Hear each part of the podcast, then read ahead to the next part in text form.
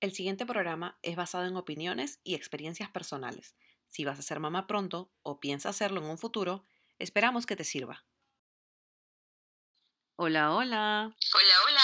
¿Cómo ¿Qué están? ¿Cómo están? ¿Por qué escuchas? ¿Cómo están? Aquí estamos nosotras, las tías. Random. Ya pues, no seas tan lenta, por favor. ya, amiga, en la Ya. edición se arregla, en la edición se arregla. Ya, muy bien. Muy bien. ¿Cómo estás, amiga? ¿Qué tal?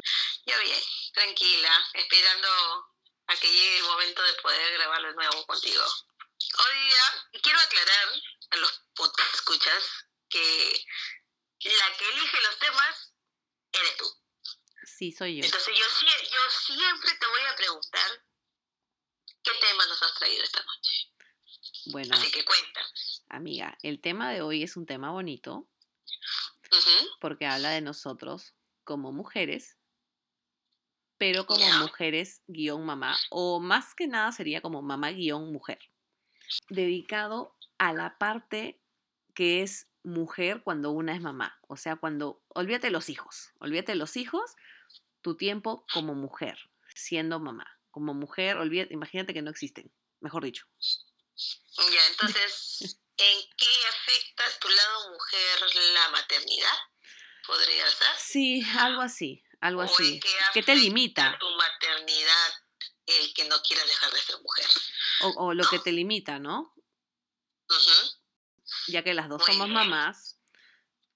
Y me pareció lindo em, tocar este tema y tocarlo sin, sin tener pena de decir lo que queremos decir. Tengo algunos audios de algunas mamás invitadas que también nos han dado su opinión, que los vamos a escuchar más adelante. La primera parte es durante el embarazo, amiga, como mujer. ¿Qué, qué se te viene a la cabeza cuando piensas el embarazo, pero saca al, al tema de la parte de los hijos, como te digo? ¿Cómo me cambia el cuerpo?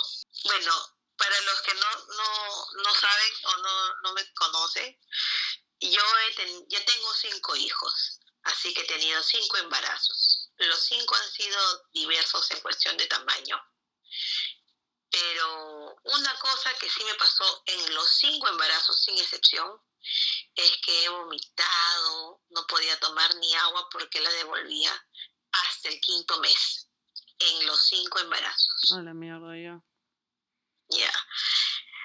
Yo normalmente, yo no soy una persona delgada, no soy flaca, pero cuando te embarazas, obviamente el cuerpo te cambia. Te crecen ciertas partes de- del cuerpo, ¿sí o no, amiga? Te crecen los pechereques, Te por crecen ejemplo. los pechereques, las caderas. Y literal Las sientes que se te abren las caderas. O sea, yo nunca lo había entendido hasta mi segundo embarazo. Recién ahí dije, a la mierda. Sí, se te abre. O sea, se te descoyuntan para que pueda por ahí salir el bebé, ¿no? Madre. Pero llega un momento, o llegó un momento en mis embarazos en que tú bañas esos payasos que en los veranos en las playas de acá de Redondo, Waikiki, Punta Roquita, todo, todo- toda la costanera, toda la costa verde, se ponen a vender sus frutas, este, diositos gomi, los Claro, gomis, claro. no sé qué. Esos payasos con los, los globazos adelante y los globazos atrás, ya, así, así me crece el cuerpo. Mm, no, yo no he tenido esa suerte. No, para mí era, no hubiera sido buena suerte para mí. No es suerte, no es suerte. A mí me fastidiaban y me decían, amigo, ¿cuánto tu fruna? No es suerte. No es suerte. No se siente nada bonito. No, no cabes en tu ropa, eh, sientes que te están mirando el, el- el culantro cuando caminas o por adelante, este, no te cierra la blusa, se revienta el botón, está pidiendo auxilio. No. Hay mujeres que en los embarazos, por ejemplo, no vomitan. Tuve una amiga que no sintió náuseas ni nada, pero se le oscurecieron las axilas. Mm, ah, ya, ya. Sí, sí, eso sí me pasó con, con mi segundo embarazo. Mm, Me, Claro.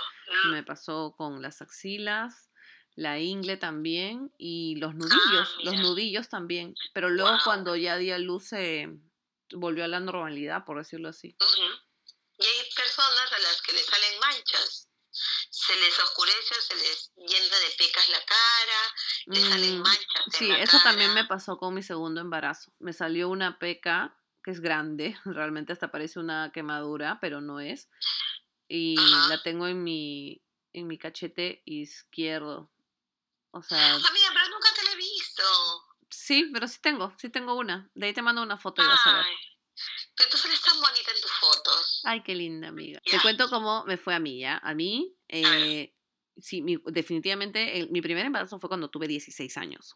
Entonces yo mucho cambio no sentí porque yo estaba en el colegio. Entonces yo más me desvivía por ocultarlo, porque no quería que me voten del colegio.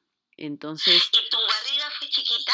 eh, sí, fue chiquita hasta que cumplí ocho meses y luego ahí ya, me acuerdo que en los ocho meses era cuando, cuando ya era mes de diciembre. Entonces yo fui al colegio hasta el mes de diciembre y nadie se daba cuenta que estaba embarazada.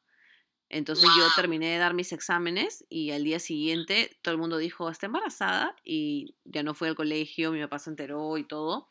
Ya, o sea, me estás diciendo que tu papá no sabía que tú estabas embarazada. No se ¿Hasta había dado cuenta. meses? No, porque yo me veía gorda. Me veía gorda. Por eso. Sí. Entonces nadie se dio cuenta. Pero yo estaba, em, bueno, e- eran las faldas, yo estaba en colegio estatal, entonces la falda ploma, grande, la blusa gigante, la chompa gigante, entonces todo el mundo pensaba que yo estaba gorda, porque bueno, obviamente me había subido de peso de todas maneras por el embarazo. Entonces, no sé, me veía embarazada, pero también decían, "Eh, fácil está gorda, ¿no? Entonces terminé el cole y, y bueno, la verdad que no te puedo decir mucho de ahí, pero sí con, con mi segundo hijo, sí este, sentí náuseas, eh, no quería comer atún, la verdad que me dio asco, a, a mí me agrada el atún, pero durante dos meses y medio más o menos no quería comer atún y realmente me molestaba cuando el papá de mi hijo en una ocasión, me molestó, perdón, en una ocasión cuando el papá de mi hijo comió atún delante mío. Él intentó, intentó por todos los medios que yo no lo oliera. Eso sí fue bien considerado. Pero el, como se te... El, el, el sentido del olfato se te agudiza, yo lo podía oler al otro lado de la casa. Y le dije, ¿por qué estás comiendo atún? Y él estaba, lo veo, y estaba tapándose la boca con el atún y la lata y todo, pobrecito. Y, y yo me enojé. Y bueno, bue- bueno, fue chistoso porque me di cuenta en ese momento que él estaba siendo considerado, porque él estaba intentando tapar por todos los medios que yo no lo huela. Claro. Pero, Oh. pero bueno, eso, eso fue para mí las náuseas. No tuve vómitos. No me acuerdo que tuviera vómitos. em, pero sí, más que nada las náuseas con mi segundo hijo. Como te digo, con el primer embarazo estaba yo más enfocada en terminar el colegio que, que otra cosa. Así que no tengo mucha experiencia del embarazo en la primera vez. Ajá. Tú sabes que eh, pues te pregunté si tu barriga había crecido mucho o no. Ah, perdón, amiga. Porque dicen que es psicológico cuando una mujer no quiere, por ejemplo, en el caso tuyo o en el caso mío también, nadie sabía que yo estaba embarazada de mi primera hija. Ajá. Y yo usé hasta el final de mi embarazo toda mi ropa que siempre he usado hasta antes de estar embarazada. O sea, toda la ropa me quedaba. Ya. Mi barriga Ah, no, no había chiquitita. crecido mucho. No, dicen que es psicosomático, psicológico, ¿no? Que el cuerpo no, la barriga no te crece porque Mm, tienes esa palta. puede En ser. cambio, Puede ser, ¿ah? Puede ser, porque, pero yo también estaba gorda, o sea, realmente te puedo decir, puede ser, ¿por qué? Porque cuando, sal- digamos, reventó el tema de mi embarazo, prácticamente al mes ya yo tenía que dar a luz, ¿no? Y mis amigas no podían creer la diferencia, porque ellas me iban a visitar a la casa y me dijeron, no puedo creer la diferencia de hace una semana que estabas en el colegio y ahora que te vemos ya con, con ropa de maternidad. Realmente no, o sea, eso era, era la diferencia. Entonces puede ser que sí, pero yo no vi la diferencia porque yo estaba gorda, ¿me entiendes? Entonces por eso no te podría decir. Pero por lo que me dicen mis amigas, es, es- es una buena posibilidad, pues, ¿no? Que sí. Debe ser eso. Sí. Bueno, amiga, y sal- bueno, y lo que te decía, o sea, que sientes que se te abre todo el cuerpo, es un dolor horrible Te y engordas, no sabes lo que va a hacer de tu vida La de espalda, dar a luz. la espalda es lo peor, la espalda es lo peor, porque ahí es donde sientes todo, pero bueno, Ahora Cuando ya, el bebé se te encaja. cuando el bebé... ¿Alguna, a, ti, a ti alguna vez se te ha encajado? Pucha, yo con mi último embarazo, eh, yo no podía, yo desde el sexto, séptimo mes ya no podía dormir echada, tenía que dormir sentada porque el bebé estaba con su pierna apretando, aplastándome, empujando un- el pulmón y con su poto me estaba aplastando no sé qué cosa. Sa- ¿Sabes qué, riñones, ¿Sabes qué el cosa me pasó con mi segundo embarazo? Que sentía ¿Qué? que parecía que estuviera parado en la vejiga y todo el rato quería ir a orinar y me sentaba y, sen- y me paraba de nuevo porque quería orinar. Era una constante de caminar y sentir que quería ir al baño todo el tiempo, maldita sea. Pero bueno, el sudor, por ejemplo, el sudor, el sudor, puta madre, todo, todo te suda, te suda todo, te suda hasta la raja del culo. O sea, pero ¿qué haces? O sea, es parte de la, del embarazo. Y, o sea, y uno tiene que estar con la ventana abierta, con, la, con el, el abanico, el, el ventilador. Si tienes aire acondicionado, eres bendito seas porque lo tienes. O sea, cuando, cuando estás embarazada y la barriga te comienza a crecer y comienzas a sentir ya que vas ganando peso y todo, y es verano, ah, es una desgracia. ah, mis dos hijos nacieron en es verano. Mis dos hijos nacieron en verano. Enero y marzo. Claro, Horrible. Claro, entonces te has soplado todo el verano Sí, con la panzota. sí, los dos. Claro. Ah, un asco. Pero bueno, ya, en fin, amiga. Pasemos a algo, a los regalos. Me gustan los regalos. El ¿a baby shower. el baby shower, amiga. Ay, A ver, ¿Qué? como yo, Dime, ¿alguien pensó en ti, en tu baby shower? ni cagando pensaron en mí, en mi baby shower, Hor- amiga. horrible, ¿no? Ni Horrible. cagando. En o mí sea, tampoco me acuerdo, no me acuerdo que no, me ni dieran nada para ni mí. cagando. Nada. Mm, mm. O sea, y, y lo peor es que, o sea, mi primer baby shower, el de mi hija, la número uno, pucha, yo no tuve que comprarle nada a mi hija en un año. Porque invitamos, lo organizamos mi hermana y yo, invitamos a 180 personas. A la mierda, ya. Y fueron 120. ¡Ah! Y todos me traían regalos. Y antes de eso también ya me habían regalado, me habían pasado algunas cosas, amigos, amigas que sus hijitos habían usado y que ya estaban usando. Entonces, Claro. me regalaron la cuna, un colchón nuevo. Pucha, eso sirve, eso sirve. shower sábanas, edredones, me regalaron el coche, me regalaron la silla de comer, me regalaron toda la ropa de mi hija.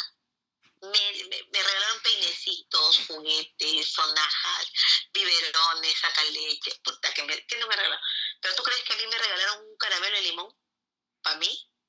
Nada. Cagando, nada. Sí, Ni- igual a no mí. te regalo ninguno para mí. Mira, pero Pero yo, mira, salí Luego el tercero, oye, que otro. Luego el cuarto, oye, ya, ya basta. Algo. Y en el quinto no te voy a regalar ni mierda. Tienes cinco hijos. Pásale lo de la primera y pásale lo del segundo, Sí, claro. ¿no? Rótalo, ¿Verdad? rótalo, Pues, claro, claro. Tú tenías para rotar la ropa. Sobre Sí, todo lo de los más chiquitos. Bueno, tú no sabías que ibas a tener cinco, pues, ¿no? Y este, bueno, lo de la mayor quedó para la tercera y lo del segundo quedó para el cuarto, para el quinto, pues. Claro. Y así, y así. Mira, lo que, es, lo que fue mi baby shower eh, con, con mi hija, la mayor, ella nació antes de tiempo. Entonces ella estuvo en el baby shower. La verdad que no me regalaron nada para mí. Ah, pero mi tía, mi tía, mis dos tías me regalaron ropa. Eh, o sea, mi tía que es este que le dio mamá y mi, y mi tía que es la madrina de mi hija me regalaron ropa para mí, pero para ir al baby shower.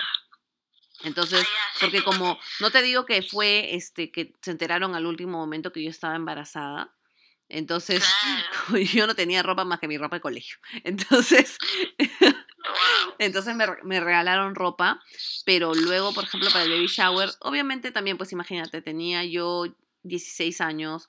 eh, Eres una niña. Claro, entonces obviamente sabes que esta muchacha necesita un huevo de cosas para ese bebé, ¿no? Pero para mi hijo, para mi hijo, me hicieron dos, tres baby showers porque fue la familia de mi papá, la familia, o sea, un, un baby shower que me hizo la familia de mi papá, un baby shower que me hizo la familia de mi mamá y un baby shower que me hicieron mis amigos de la uni.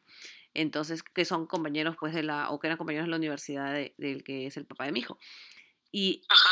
los dos baby showers fueron regalos para, o sea, yo los agradezco, ¿ah? no me tomes a mal, yo los agradezco, todo feliz.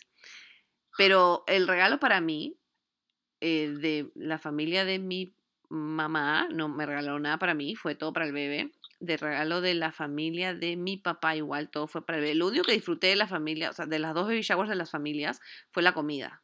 Al menos me pusieron mi chisito. A mí me encanta el chisito, mi chisito fiesta. Entonces me pusieron mi chisito. Dios mío, pobre criatura la que estaba dentro. Oye, te juro que comía con pena, pero lo disfrutaba. Cada chisito que me metía en la boca, porque me habré comido como 10 en total. En los dos baby me comí 10 chisitos. Estamos 10 palitos. Pero me los comía con una lentitud y disfrutando del chisito, porque yo sabía que no podía comer. Sí, porque no puedes comer. Porque tu hijo puede salir alérgico, no sé qué cosa te dicen. Bueno, pero en el baby shower que me hicieron mis compañeros de la, bueno, los compañeros de, del papá de mi hijo de la uni, que son mis amigos también, me regalaron, eh, bueno, a, mí, a mi hijo le regalaron cosas pero al papá de mi hijo le regalaron un six pack de cerveza. A él sí le regalaron. Mm. Carajo. A él, sí le, a él sí le dieron su six pack de cusqueña, creo, me acuerdo. Puta madre, pero ya bueno, se agradece, ¿no? Yo ni mierda, a mí no me regalaron nada. Y desde ahí, desde ese día, es que yo siempre, cuando voy a un baby shower, yo regalo algo para el bebé, pero también algo para la mamá como chocolate. Por ejemplo, chocolate, que dicen que ayuda para la lactancia, ¿no? Para hablar de la lactancia, cacao, cacao, ¿no? O sea, que sean alto contenido de cacao. Eh, los pads para, para cuando estás dando a luz y, este, y te sale la leche y a veces se sale sin que tú estés lactando. Entonces la leche se sale, se, se descuelga todo, ¿no? y, y este, y también las toallas higiénicas, y las toallas higiénicas también, que son pues obviamente, porque la mamá también va a seguir sangrando como unas par de semanas, entonces necesita las toallas higiénicas. Entonces, esas cosas yo regalo, porque yo me acuerdo que cuando nació mi hijo, nadie me regaló toallas higiénicas y tenía que terminar cortando los pañales de mi hijo para ponérmelo porque a veces se me acababan. Y yo decía, ¿por qué? Sí. No, tú, ¿sabes qué? Eh, me has hecho acordar de esto de recortar. No sé si tú alguna vez lo has hecho cuando te cuando estás este has dado a luz y te comienza a salir involuntariamente la leche de, de las cerezas del, seno. ¿Sabes lo que yo hacía? Yo cortaba una toalla higiénica en dos. Claro. Y la pegaba al, la pegaba al sostén. ¿no? Ahí al, alto del peso, para que absorba, pues, ¿no? Pero después no te dolía cuando lo despegabas, amiga, porque yo me acuerdo que a mí sí me dolía a la hora de despegar a veces las gasitas que te tenías que poner. la mientras dolía horrible.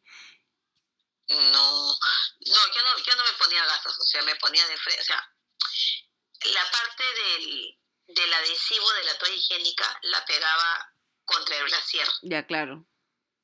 Entonces, este, me, me, me, chupaba, me absorbía la leche que se me salía, ¿no es cierto? Y ya de ahí las cambié. Pero es que era una cosa, en mi caso, a mí me, siempre me ha salido bastante leche. Bastante leche. Entonces esa vaina a mí me aguantaba media hora y me lo tenía que cambiar. Claro, claro, no, no aguanta mucho, no aguanta mucho. ¿Dónde está mi hijo para que chupe la teta y me, me vacíe esta sí, vaina? Sí, oye, es lo mejor, porque, o sea, realmente el, el hijo sí puede, puede, el hijo puede sacar toda esa leche y luego te demoras pues que un par de horas en volver a, a ¿cómo se dice? A producir, ¿no? Sí, yo me sacaba con el sacaleche y lo, lo guardaba para darle a mi hijo me volvía a salir, me ponía el hijo en la teta, ¿no? que tome, si no se llenaba, este, le daba lo del biberón que ya había sacado, pero a mí me salía leche, pero cualquier cantidad. Bueno, y por eso mis hijos también son gigantescos, pues no supongo que por eso será. Oye, amiga, pero cuando yo daba de lactar, mi hija no di de lactar, e, era chivola, inexperta, yo, la verdad que debo reconocer y pedirle disculpas a ella porque yo sentía que me dolía y no quería darle. Y me decían, no, pero tienes que darle, pero me dolía. Y yo como era chivola, estúpida, no le daba porque me dolía, porque me dolía horrible. Entonces a mí la leche se me retiró muy rápido y encima tenía, un, tenía un cuadro de anemia y estaba con anemia en 8, 9 más o menos, entonces tenía poquito. Entonces de frente a mi hija se le inyectó fórmula, de frente, así que no tuve esa experiencia con ella de darle lactar. Pero con mi hijo, ya cuando él nace, este, bueno, ya yo, ya yo más experimentada, más consciente, de frente le enchufo la teta y me acuerdo que me dolía horrible en la clínica porque yo fui cesárea, entonces me dolía y ya llegué a un punto, ya llegando a casa y todo, que porque te dicen, ¿no? Que tienes que, cuando das de lactar, es mejor también porque hace que se contraiga el útero, pero eso también duele como miércoles, duele como miércoles. Entonces me acuerdo que el papá de mi hijo me dijo, yo me he dado cuenta que a la hora que vas a darle al bebé de lactar, también te da miedo. Y, y es verdad, me daba miedo darle de lactar porque me dolía. Y eso hace que también no genere. Pues. Sí, y no genere. Y la verdad que yo debo agradecerle a él que bueno, nosotros ya no estamos casados, ¿no? Pero él me abrazaba y me decía todo va a estar bien, tranquila, y yo dándole lactar a mi hijo llorando, pero él, o sea, estaba, me apoyaba en ese momento que yo necesitaba porque me moría de miedo. Y era un apoyo importante, importante. Me dolía horroroso, me salía sangre, todo, pero, pero uno tiene que hacerlo. Uno tiene que hacerlo. Las enfermeras te dicen, pues no, ay, si te, si te muerdes, si te sangres, porque no le estás dando bien, no estás haciendo bien tu amor. Me muero. No sabes dar de lactar. Tienes que meterle el pezón así, agarrar acá, todo lo que tú quieras, vieja. Pero ¿sabes qué pasa? El bebé igual me muerde, huevona. Igual me saca sangre. Enfermera del mal. Así como te dicen, para abrir las piernas para tener hijos, sí. Para eso sí no gritaba, para eso sí no te dolía. Sí, sí, sí. Yo escuché, yo escuché que eso le decían a una niña. Yo di a luz a mi hija, la mayor, cuando yo estaba, tenía 22 años, pero ya en mes y medio cumplía mis 23. Entonces, tan chivola, o sea, chivola de todas maneras, ¿no? Pero yo di a luz en el hogar de la madre, en Miraflores, y en mi en mi sala, donde habían como 8 o 12 camas, 10 camas, había una niña de 15 años que dio a luz. Nadie la visitó a la niña y me daba pena. Y las enfermeras le dijeron eso que acabas tú de decir. Para abrir las piernas, si no decías que te dolía, ¿no? Yo tenía una tía que dice de que en la maternidad de Lima decían eso habrá sido pues en los 90, cuando ella contaba que hablaban así. Yo no sé, porque ahora dice que ha cambiado la maternidad de Lima, ¿no? Que ya tienen un trato más humano. es que no puedes decir eso porque les metes una denuncia y, y, y se friegan. Claro. está prohibidísimo eso. Yo, han pasado 20 años, casi 21 años de eso, y yo no me puedo olvidar de esa niña. Me dio tanta pena porque ella veía cómo las demás sí las iban a visitar y a ella nadie. Claro. Y, cuando se y se, cuando se fue de alta se fue de alta sola con su bebé. Eso es triste porque cuando tú vas a dar a luz o has dado a luz, tú necesitas más el apoyo de tu familia, que esté ahí, que aunque sea verlos, porque de repente no te van a, no, claro que no son de mucha ayuda, porque ahí los expertos son los que van a ayudar en realidad, ¿no?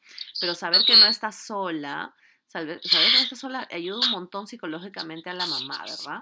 Sí, porque, o sea, ten en cuenta que has retenido hormonas durante, acabas de botar ocho, nueve meses de contenido de hormonas y lo que necesitas es una contención emocional, porque tu cuerpo este, se acaba de deshacer de un culo de hormonas. Claro. Entonces tu cuerpo no sabe qué pasa, le han sacado algo de adentro, todas las hormonas que tenías acumuladas también han salido, tu cuerpo está como, oh, ¿qué pasa? ¿Qué pasa? Y tu cerebro también está loco, pues, ¿no? De hecho, un locón. Y necesitas contención, necesitas a alguien que te dé cariño, porque acabas de pasar un riesgo. Tú sabes que, que un parto es, es, considerado una emergencia, es, es un procedimiento de alto riesgo. O sea, tú puedes morir ahí. Puede morir el bebé, puedes morir tú. Puede morir el bebé, puede morir tú. De hecho, yo tengo una amiga que falleció dando a luz a su segunda bebé.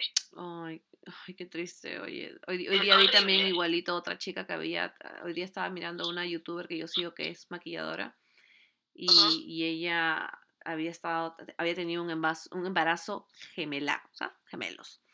Y dando a luz, pues y ella tiene un poquito de edad, no es, no es viejita, digamos, ya, pero tiene más de 40 y era su primer embarazo. Entonces ¡Ah! ella Oh, perdió a la niña, era hombre y mujer, perdió a la niña oh, durante, qué durante el, parto. Y fue un parto prematuro también, ¿no? Ujú. es, es que es, es que es un riesgo, realmente al dar a luz la mujer pone en riesgo su vida, Exacto. de verdad, o sea, no- eso te lo dice cualquier doctor, ¿no? No es cualquier cosa. Amiga, Y y- hay riesgos después del parto. O sea, te ah, da depresión por parto, te eso, puede dar un sí, oye. sobreparto, La mastitis, la mastitis. la mastitis, uf, olvídate. Te puede dar, cuando es en el caso de, de la cesárea, te puede dar una infección. A mí me dio una infección por la cesárea. Y es estar con gentamicina de un millón durante dos semanas inyectándotela en el poto para que ayude a combatir la, la infección que se, que se genera por la cicatriz. Es una jarana. Y si estornudas o si toses, Dios mío. Oye, eso fue un locón ya, porque, bueno, ya hablando, ya que entramos al tema del parto, que pasamos del baby shower al parto, mira, yo me acuerdo cuando yo di a luz y estuve con la cesárea, ¿no? Me hicieron cesárea con mi, a mi segundo hijo, porque mi primera hija fue en parto natural. Primero, em, cuando es parto natural, obviamente es más fácil la recuperación. Lo que sí me acuerdo es que me hicieron caminar al toque, entonces me paré, empecé a caminar, eh, pero me había olvidado. Esto, esto es lo que odio. Por eso, amigas que- y amigos que me están escuchando, decidí hacer este podcast y quizá va a ser un poco más extenso, pero créanme que si es para gente que ustedes saben que ya va a dar a luz, que, o que quieren ser mamás o, o que quieren ser padres, por favor, háganselo escuchar. Quizá les va a ayudar un poquito. Adelántenlo si quieren de a pocos o escúchenlo por partes, no sé. Pero cuando uno tiene que ir a dar a luz, siempre tiene que ir preparado. Y nunca hay suficientes veces como para decir, tienes que ir preparado. No, yo no fui preparada. Yo fui con mi pijama, eh, fui, este, fui con la ropa con la que estaba en realidad, ¿no? O sea, pero no estaba con, pero estaba con pantalón. Y yo llevé mi bata. Me olvidé el calzón. Me olvidé el calzón y cuando doy a luz me dicen párate, estaba con la toalla higiénica gigante que me la agarraba de delante y atrás porque no tenía un calzón y no había quien me lleve un bendito calzón porque cuando estás, yo di a luz también en el hogar de la madre y hay parte clínica y parte hospital. A mi hija Ajá. yo la di en parte hospital. Entonces ahí no hay que te dicen, ay, claro, ven. Y fue hace 16 años. Entonces hace 16 años, un minuto de llamada de celular costaba 5 lucas, pues. Y yo era una chivola de 16 años. Sí. Entonces no hay forma que te digan, claro, te regalo un minuto de mi teléfono para llamar a tu casa para que te traigan un calzón. No, la visita era de tal hora a tal hora, que eran dos horas nada más. Entonces yo fue, fue horrible. Lo único bueno que mi papito lindo, precioso, me dejó una hamburguesa Whopper del Burger King. Entonces, cuando yo regresé a la sala día de recuperación, me embutí mi Burger King. Qué rico. Es bueno dar a luz parto natural, amiga. Que, sí, porque en el parto Puedes cesárea. comer Porque en la No te cesárea. dejan tomar agua, no te No. dejan ni tomar agua, amiga. Y ahí fui preparada, ahí fui con mi calzón y todo, pero no podía comer nada. Solamente tomé sopa, creo. O sea, no, no sopita, sino caldito, ¿no? El caldito nada más lo tomé, pero después de horas, pues, ¿no? De horas. A mí no me dejaron comer nada en dos días. Ay, yo me no. tuve que quedar, Yo sí me pude tuve comer. que quedar por la infección. Yo Ah, ya, di a luz ya. al mediodía y esa misma, ese mismo día en la noche estaba con fiebres que no me bajaban. Y me dio gripe, amiga.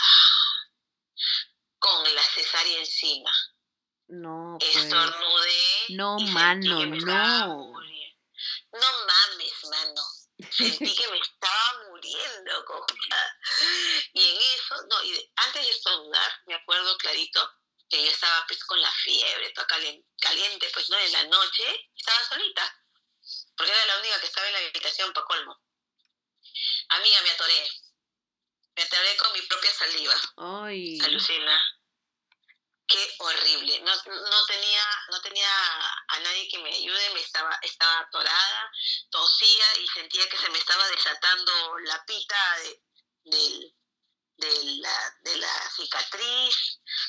Horrible, fue horrible. Y después empecé a estornudar. Carajo, qué horrible. Estar con gripe recién cesareada. Y no me dejaban comer, no me dejaban nada. A mi siguiente embarazo, ¿Qué fue? Ah, como me trataron muy bien, di a en San Bartolomé, y trataron muy bien a mi hijita y el neonatólogo era un churrazo con una voz. ¡Ay, qué churro ese neonatólogo, por Dios! Este, le dije, el papá de mis hijos, este, ya había aprendido la lección porque mi, mi hermana le dijo, no me había regalado ni llevado comida ni con el primer hijo ni con el segundo. Y mi hermana hizo, lo obligó a que me compre flores, porque no me regaló flores tampoco. Y me llevó comida y él llevó pollo a la brasa para mí y para todas las enfermeras que había, me habían asistido a lo del parto. Muy bien, muy bien. Sí.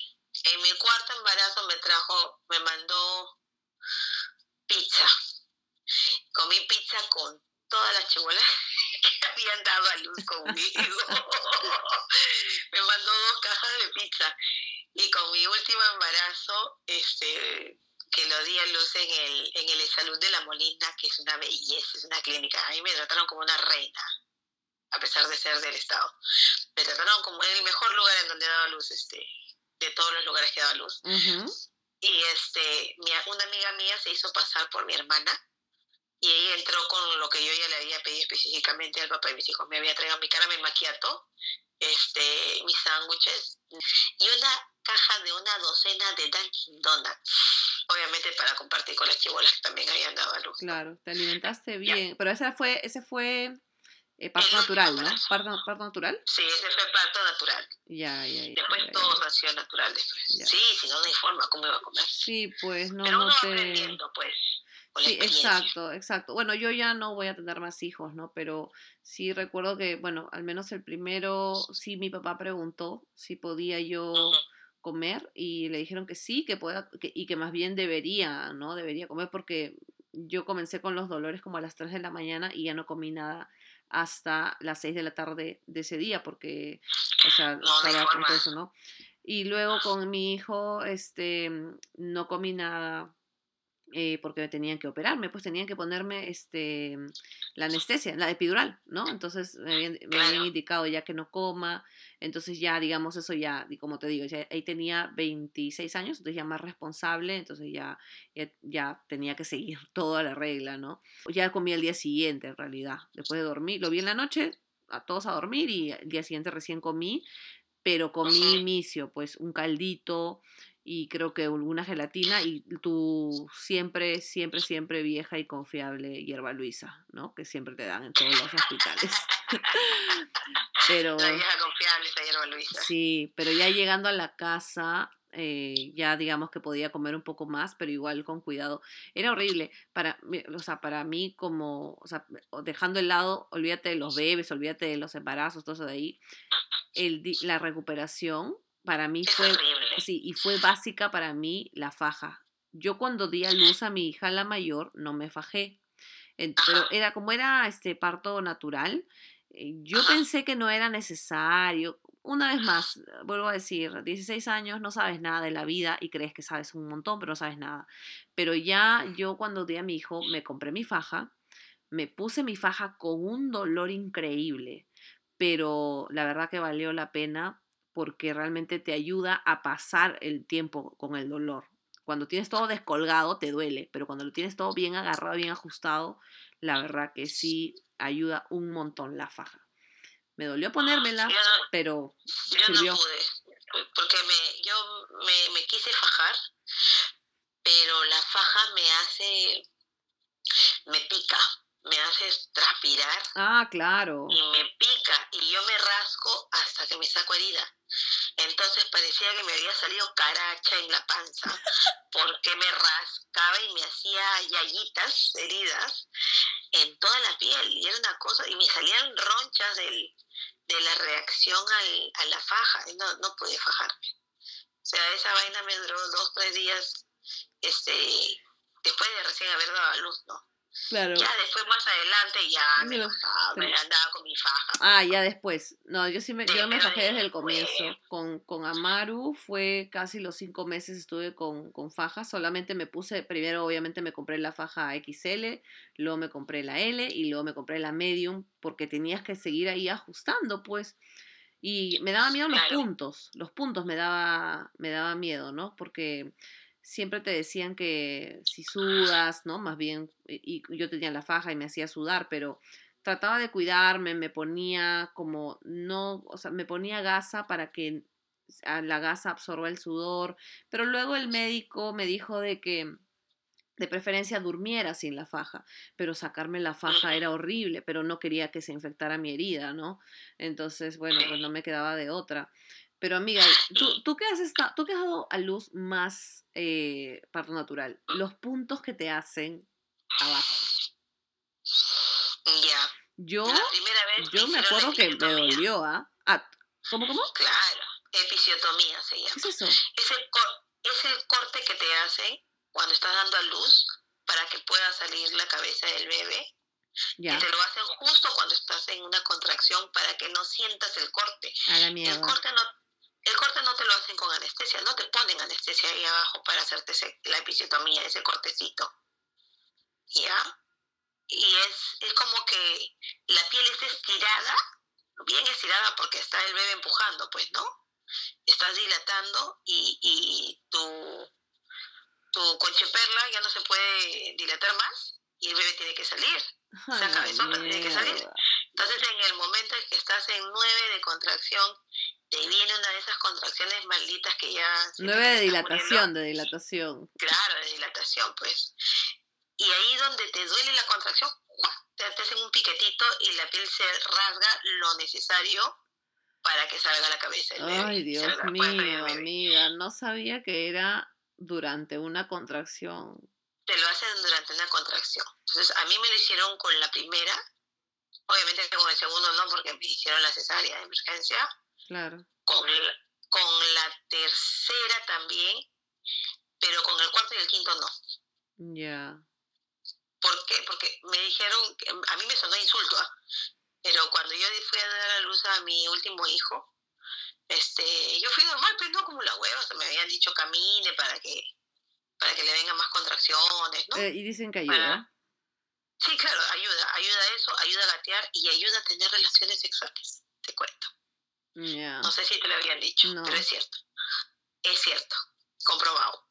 La cosa es que este me vio la enfermera y me dijo, señora, ¿y usted qué hace caminando? Tráigale una silla de ruedas, esta señora es multípara. Le digo, no, pero me siento bien. No, usted está en tres de dilatación.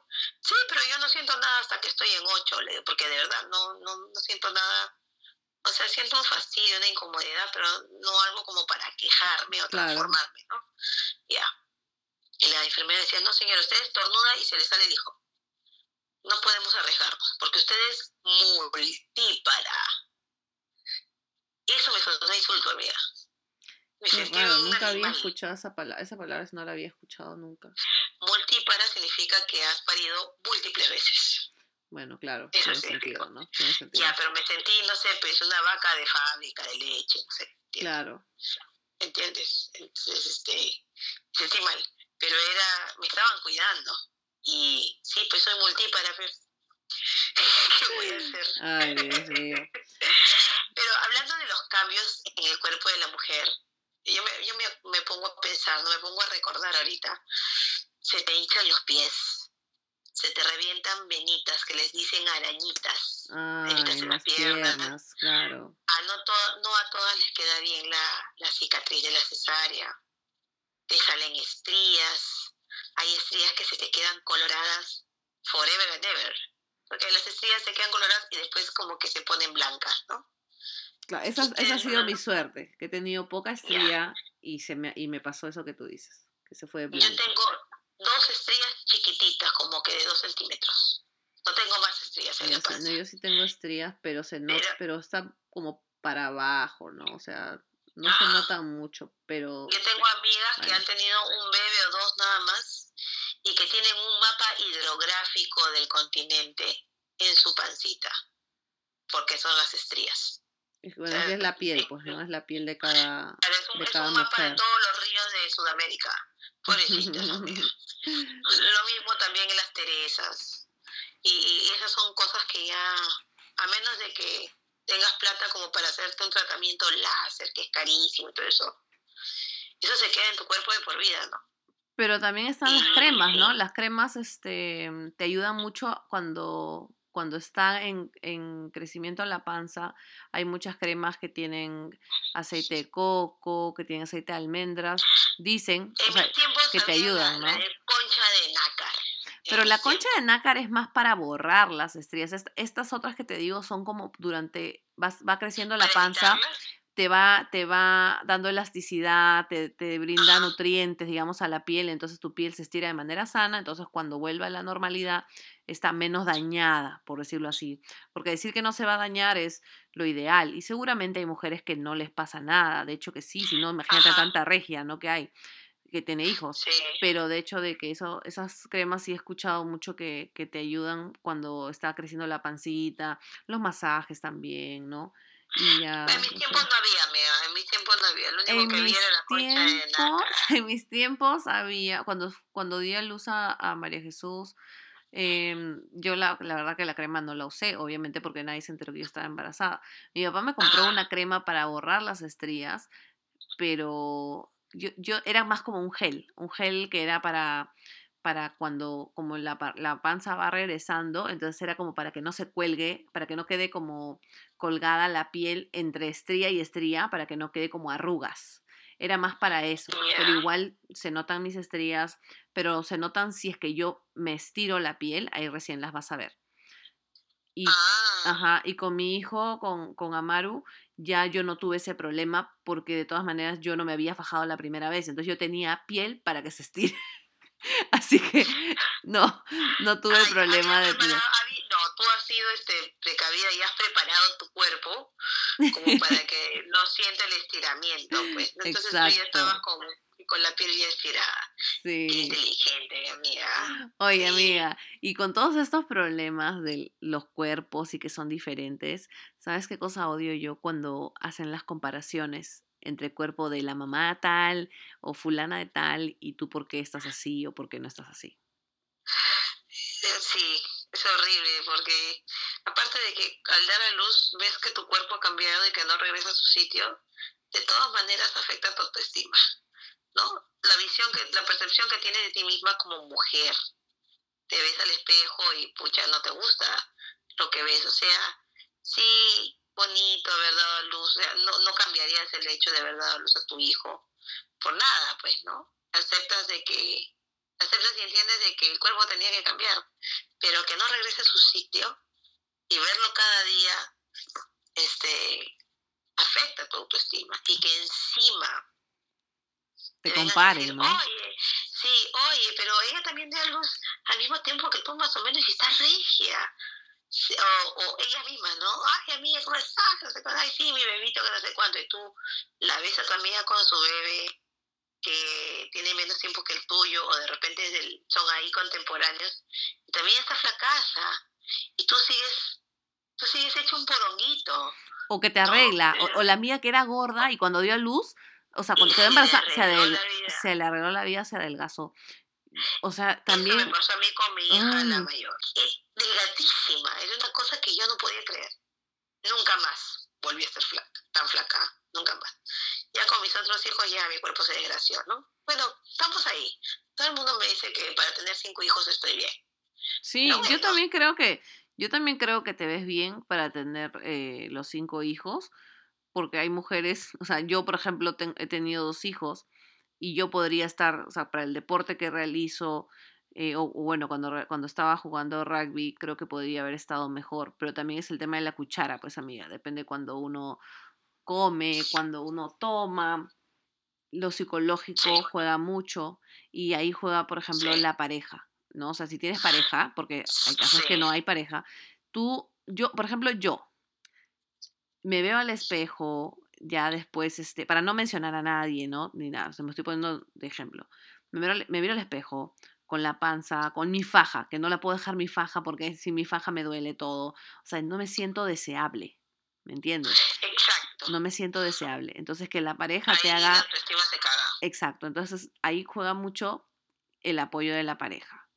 El apoyo de la pareja, de las amigas también. O sea, que las amigas que te digan, amiga, ven, mira, vamos a arreglarte, porque es bien importante cuando la gente va a visitar, ahora esto haciendo un paréntesis que también es importante, Cuando vayan a visitar a la mamá o al bebé, visiten a la mamá y ayúdenle a la mamá para que aunque sea se pueda ir al baño, aunque sea 20 minutos, a relajarse. Porque hay gente que va a ver al bebé, ay, qué lindo todo, y la, la mamá tiene que terminar sirviendo leche, café, la galleta, todo, mientras tiene al bebito encajado en, una teta, porque no, y tiene que atender a, a, dos personas al mismo tiempo, al bebé y a la visita. Entonces, por favor, cuando vayan a visitar a una persona que acaba de dar a luz, por favor sean más proactivos y aunque sea díganle, te cuido al bebé o quieres que te ayude con algo, hay algo que necesitas, porque a veces las mamás, sobre todo las que tienen cesárea, no pueden movilizarse mucho. No vayan a visitar si no llaman. No, puedes cocinar. No puedes, o sea, si, si van a visitar, primero pregunten. Pregunten, ¿puedo ir? ¿Te sientes bien? Yo te voy a decir una cosa que la aprendí de mi prima Gabriela. Ella, su hija, que se llama Adriani, que es mi sobrina, ella tiene cuatro meses más que Amaru. Y cuando ella llegó a la clínica, cuando yo había dado luz a Amaru, ella llegó eh, estuvimos ahí bien, creo que 10 minutos, y luego dijo, bueno, ya me voy, porque yo te digo, tú lo que quieres es estar tranquila. Y se llevó a, había como, a ver, en, en ese cuarto habían como ocho personas se los llevó a todos, dijo, vámonos todos, nos vamos todos, nos vamos, nos vamos, porque mi prima tiene que estar tranquila, porque ella tiene que, acá demasiado calor, tanta gente, ella tiene que estar con su marido, su hijo nada más, así que, por favor, ya eso es demasiado, porque después se aburre, y, uno que es educado a veces no puede votar a la gente, así que yo les digo, porque yo acabo de dar a luz, o sea, porque ella había dado a luz cuatro meses antes que yo, ¿no? Y lo último que uno quiere es tener un montón de gente metido en un solo cuarto. Oye, se llevó a todo el mundo y yo dije, qué maravilla, qué maravilla, sí, gracias se tenía que decir y se, dijo, como el pollito. Te juro. Y, o sea, son cositas que uno va aprendiendo, que uno va aprendiendo ya para, para más adelante. No visites a la mamá por lo menos dos semanas, un mes, no la visites, espérate que se recupere físicamente. Oye, a veces hay, hay mamás que ah, no les da ganas ni, ni ordenar nada. Es un ambiente personal este, no solamente para el bebé, sino también... Sí, la mamá a veces quiere andar en pijama nada más, pero no puede porque está yendo a la visita a joder. ¿Me entiendes? Y tiene que arreglarse.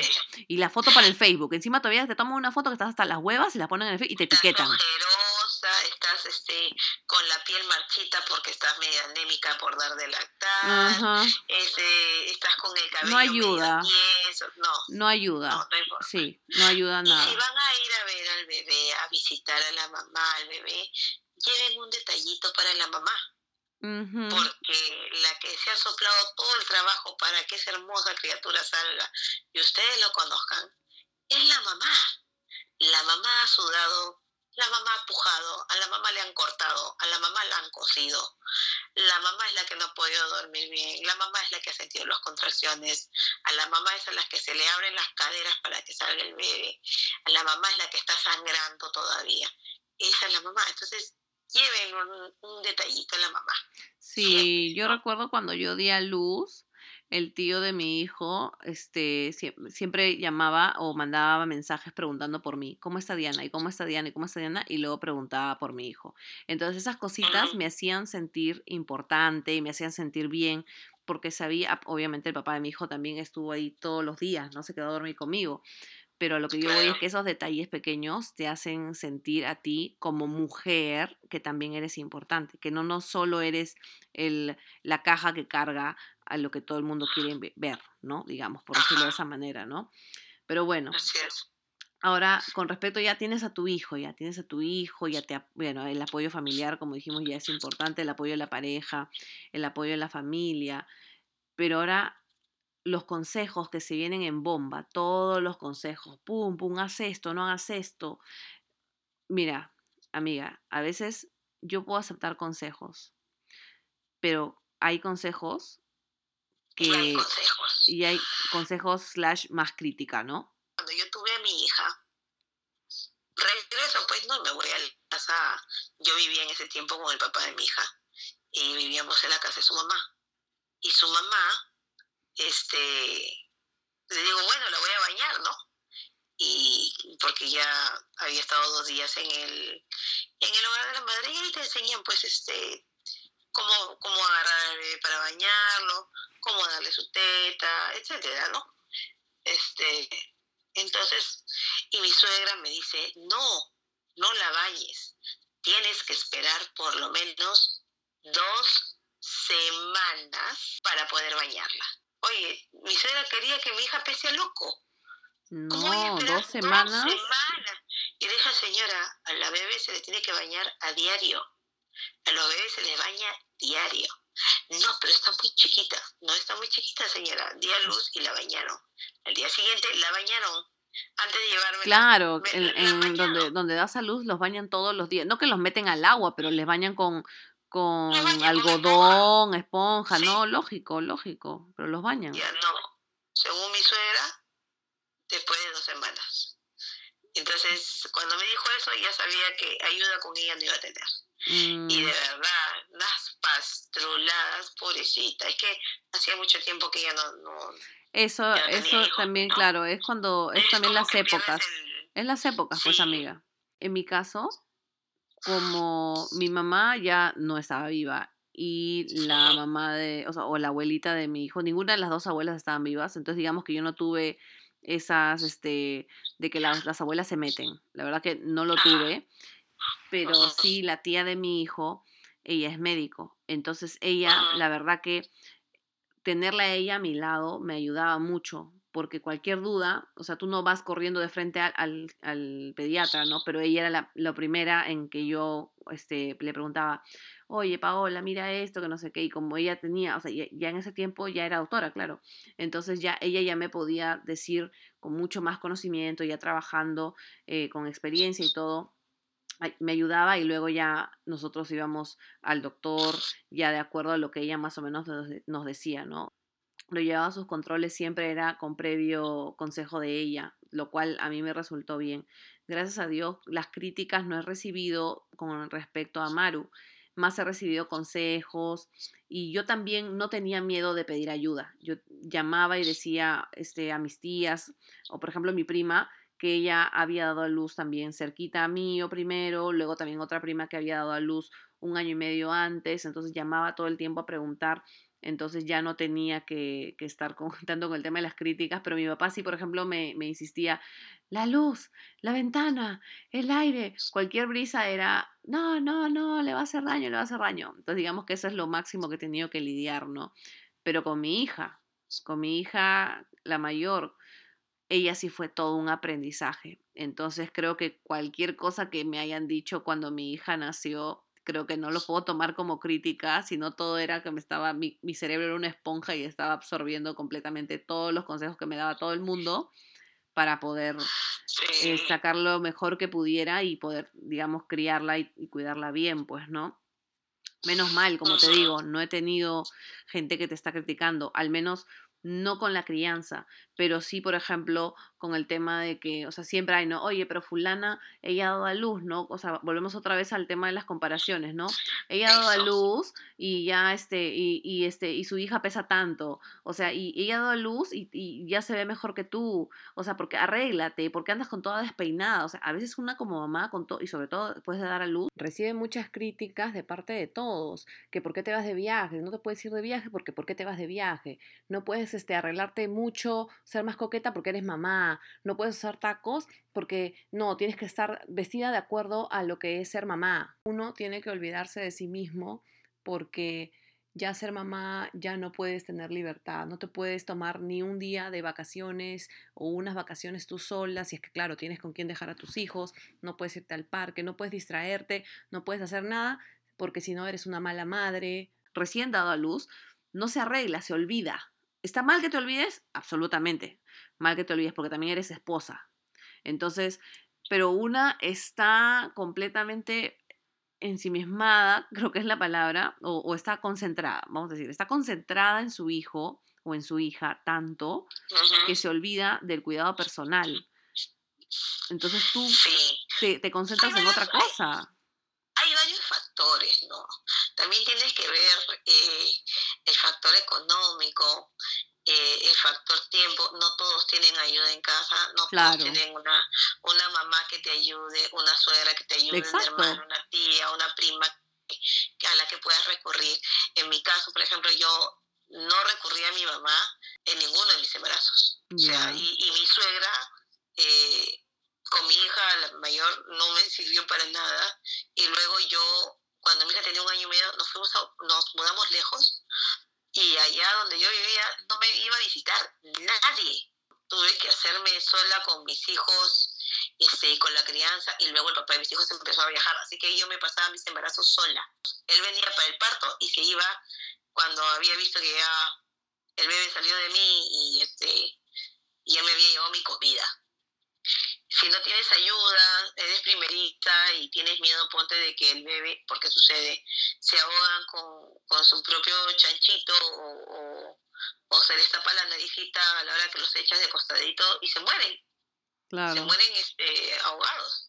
Entonces estás ahí con ese miedo, ¿no? Uno tiene que pedir este... Tenía, pucha, que harto miedo. Eso, esos nervios, ¿no? Esos nervios de primeriza y a veces, quizá la segunda vez por ejemplo, yo tuve a mis hijos separados de 10 años, ¿no? O sea, mi hija y luego de 10 años, eh, luego cuando mi hija cumplió 10 años, tuve a mi hijo. Entonces, es volver a empezar, es volver a empezar y estás con un varón. Entonces, es completamente diferente. Para mí, personalmente, siento que cuidar varón es más fácil que cuidar mujer. Por el tema de la limpieza y todo eso, eso es mi opinión personal ya no me acuerdo cómo me enseñaron, porque no me enseñaron realmente cómo, pues, yo no hice profilaxis con mi hija, yo no hice nada de eso, o sea, yo aprendí en, la, en el camino, ¿no? Entonces, con mi hijo varón sí tuve que ir a la profilaxis y todas esas cosas, ¿no? Pero realmente fue un aprendizaje continuo y al final, de todas maneras, todo eso se lo lleva más que nada la mamá, o sea, toda esa, toda esa ola que te revuelca durante meses, de meses, de meses, mientras el hijo va creciendo, siempre la primera que, a la que le va a revolcar la ola, como digo, es a la mamá, porque la mamá es la que está ahí. A menos que, bueno, obviamente estamos hablando de un caso más común, ¿no? Que la mamá está, porque claro que hay, papás también, que hay mamás que se van y le dejan los hijos a los papás y, o a los abuelos y imagínate, o sea, es como, Dios mío, ¿qué hago, no? Son, son, bueno, claro que son situaciones, este, fortuitas, ¿no? Pero hablando del tema de la mamá, es, es la mamá es la que se lleva toda la carga, todo el estrés y, y nadie piensa en la mamá, o sea, todo el mundo piensa en el bebé. Para mí es muy o sea, muy poco se piensa en la mamá, en el estrés de la mamá, cómo estará durmiendo, o sea, encima ni siquiera puedes delactar, dar de lactar a tu hijo en la calle porque te miran y te juzgan porque sacas la teta en la calle, o sea, nada, o, peor, peor que te juzguen, te joden encima, o sea, o, te miran los mañosos, estás dando de lactar a tu hijo y te está mirando el mañoso que está, que está dando de lactar, ¿qué es eso? Eh, esa, esa situación me parece enferma, o sea, Lógico. ¿cómo puedes mirar con morbo a una mujer que está alimentando a su bebé? O sea... En el centro de Lima, me tocó ver eso una no vez. Te estás, no te estás acariciando, pues no te estás toqueteando. Estás alimentando a una vida chiquita que está ahí justo donde tú estás mirando. Ese punto que tú quieres mirar, ese punto está tapado por la boca de un bebé. Eso de ahí, ¿Cómo amiga. Puedes mirar con morbo? Eso, eso es enfermo. Mira, eso, eso de ahí me tocó ver en el centro de Lima. Están ahí las bancas, ¿no? las bancas, las bancas que están ahí al frente de la, de la catedral. Hay unas banquitas. Entonces, yo estaba sentada bajo eh, un arbolito, creo que hay nada más, o bueno, pero yo me acuerdo que estaba ahí y yo me paré porque había una señora que estaba con su bebé, entonces yo me paré porque, bueno, que se siente ella, ¿no? Porque hay que darle asiento a la mamá, a las mujeres embarazadas y, y el papá o la mamá con bebé en brazos hay que darle asiento. Entonces me paro y le digo, bueno, siéntese ahí, hay sombra, mejor, ¿no? Entonces yo me voy a sentar al otro lado ya, o sea, al frente, porque yo, había, bueno, esto me pasó hace como, como ocho años, entonces yo me fui a sentar al frente, no sé si seguirán las bancas, no sé si habrá más. Y a mi lado no había nadie, entonces yo me quedé ahí sentadita, tranquila, mientras esperaba, bueno, estaba esperando. Y se sienta a mi lado un muchacho, pero no tan, digamos, de 30 años. Y el señor saca el celular y le toma una foto y se mata de risa. Entonces yo lo quedo mirando, pero yo me quedé sorprendida porque yo dije, le está tomando foto a la señora que está dando el lactar y por qué se ríe. Pero yo no tuve que hacer nada porque ya se había ganado, habían dos policías que estaban caminando, ¿no? Que hacen su paseo siempre por ahí. Se ganaron y de inmediato se acercaron y le dijeron, señor, su celular, por favor. Y el pata se achoró, se achoró de frente Y yo le digo, le has tomado foto a la señora. O sea, ya si yo estoy viendo eso de ahí, obviamente no me voy a quedar callada, ¿no? Porque todo fue, todo fue al toque, todo fue súper rápido. Y, y, yo le dije, ¿le has tomado foto a la señora? La señora está dando de lactar. Y las policías de frente le dijeron, ¿le has tomado para burlarte o eres un mañoso? enséñame el teléfono y por favor, y la señora estaba al frente, que habría sido pues que no me acuerdo cuánta, porque si hay, no, es, no es tan cerca, ¿no? Este, tampoco la distancia entre banca y banca. El pata estaba muy palteado, te, te digo, esto pasó hace ocho años, pero era una para no, digamos, para no llegar al, desenlace, que sí, bueno, fue que el pata le tomaron sus datos y borraron la foto, ¿no? Pero el, el hecho de no dejar a una señora tranquila, burlándote o por, por morbo tomarle una foto, realmente me pareció estúpido, ¿no? Ahora, estamos hablando de ocho años. Ahora, ahora hay cabinas para dar de lactar a los hijos en algunos centros comerciales. Se respeta mucho. En el aeropuerto hay un área para dar de lactar a los hijos, para que las trabajadoras den de lactar a sus hijos. Entonces, como que digamos que eso ha cambiado hay empresas en donde ya han implementado el lactario. Eh, ajá, claro. este, eso eh, en las empresas que son que tienen cierta cantidad de trabajadores, creo que de 500 o más, es donde tienen, este, por ley, tienen que eh, habilitar un ambiente para usarlo como un lactario, para que la mamá se saque la leche y la guarde para que cuando deje, termine de trabajar se vaya a su casa. Ay, ay, ay, tiene ahí la leche guardada. Ajá. Ya, y durante los seis primeros meses también, o sea, tienes, tienes este permiso para llegar una hora tarde porque estás dando de lactar. Los primeros seis meses de, de tu maternidad. Pero, o sea, por ley, por ley, bueno, por ley dices que es más o menos esa X cantidad de trabajadores, ¿no? Pero para mí, por ley y por lógica, ningún hombre, ninguna mujer este, debería fastidiar a una madre que está dando de lactar a su hijo ni decirle aquí está mal. O sea, no, no, realmente yo no entiendo. De, hay, hace como, hace como un par de, de, semanas vi en, en Facebook una imagen de un restaurante, no sé si era en Perú o en qué país, pero me pareció excelente que decía, si necesitas darle lactar, ah, decía algo así bien bonito, mamita, si, decía, si deseas darle lactar, toma asiento y pídete una infusión, un jugo para que des de lactar aquí tranquila. Y eso a mí me pareció increíblemente lindo, o sea, lindo detalle, porque, o sea, la mamá que está con su bebé se puede sentar a darle de lactar tranquila sin que nadie le esté jodiendo la paciencia, porque ya es bastante el estrés de dar de lactar, o sea, porque duele. Ah, claro que después pasa el dolor, pero dar de lactar sintiendo un poco de vergüenza o estando incómoda es difícil porque la leche, la verdad, la verdad que la leche también no, no sale tan bien o no sale o, o a veces, este, como que se dice, se corta, ¿no? Se dice que se corta. Entonces, encima todavía que te estén jodiendo cuando estás dándole lactar a tu hijo, o sea, no, pues, o sea, malazo, malazo. Y bueno, pues, este, eso es bastante incómodo, que el bebé no, no se da cuenta, pero sí la, la mujer se siente, este, ¿cómo se dice?, juzgada, ¿no? No, no deberíamos sentirnos así, para nada. Creo que sí, este, pero eso era no por lo que la gente hable sino por, por un tema mío de pudor. Yo lo que hacía, porque es inevitable que le des de, de lactar a tus hijos, claro. y más si si son tan dragones como los míos, mis hijos eran recontra dragones de bebitos, yo siempre llevaba un pañal. Entonces, un pañal de tela. Ah, claro. Ay, te, tapas. Sí, sí, yo también me tapaba. Yo me tapaba por el tema del frío, por el tema, yo, yo tenía miedo por los, por, yo decía, por los gérmenes. Por eso yo me tapaba. Pero a veces pues no tienes esa, esa, ¿no? No tienes esas cosas para, para estarte tapando ni nada, ¿no? Este, así que nunca tuve que pasar porque me juzgaran, pero sí tuve esta experiencia o, vi esta experiencia desagradable con este muchacho y la señora en el centro de Lima, ¿no? Claro. En fin. Un loco. Sí, sí, sí. Era, era, como te digo, era un, un, pata que tenía 30, no, no tenía más de 30. O sea, era un chivolo baboso, de todas maneras. Claro. Pero bueno, amiga. Ahora, pasa el tiempo, pasa el tiempo, ya no tienes que dar de lactar.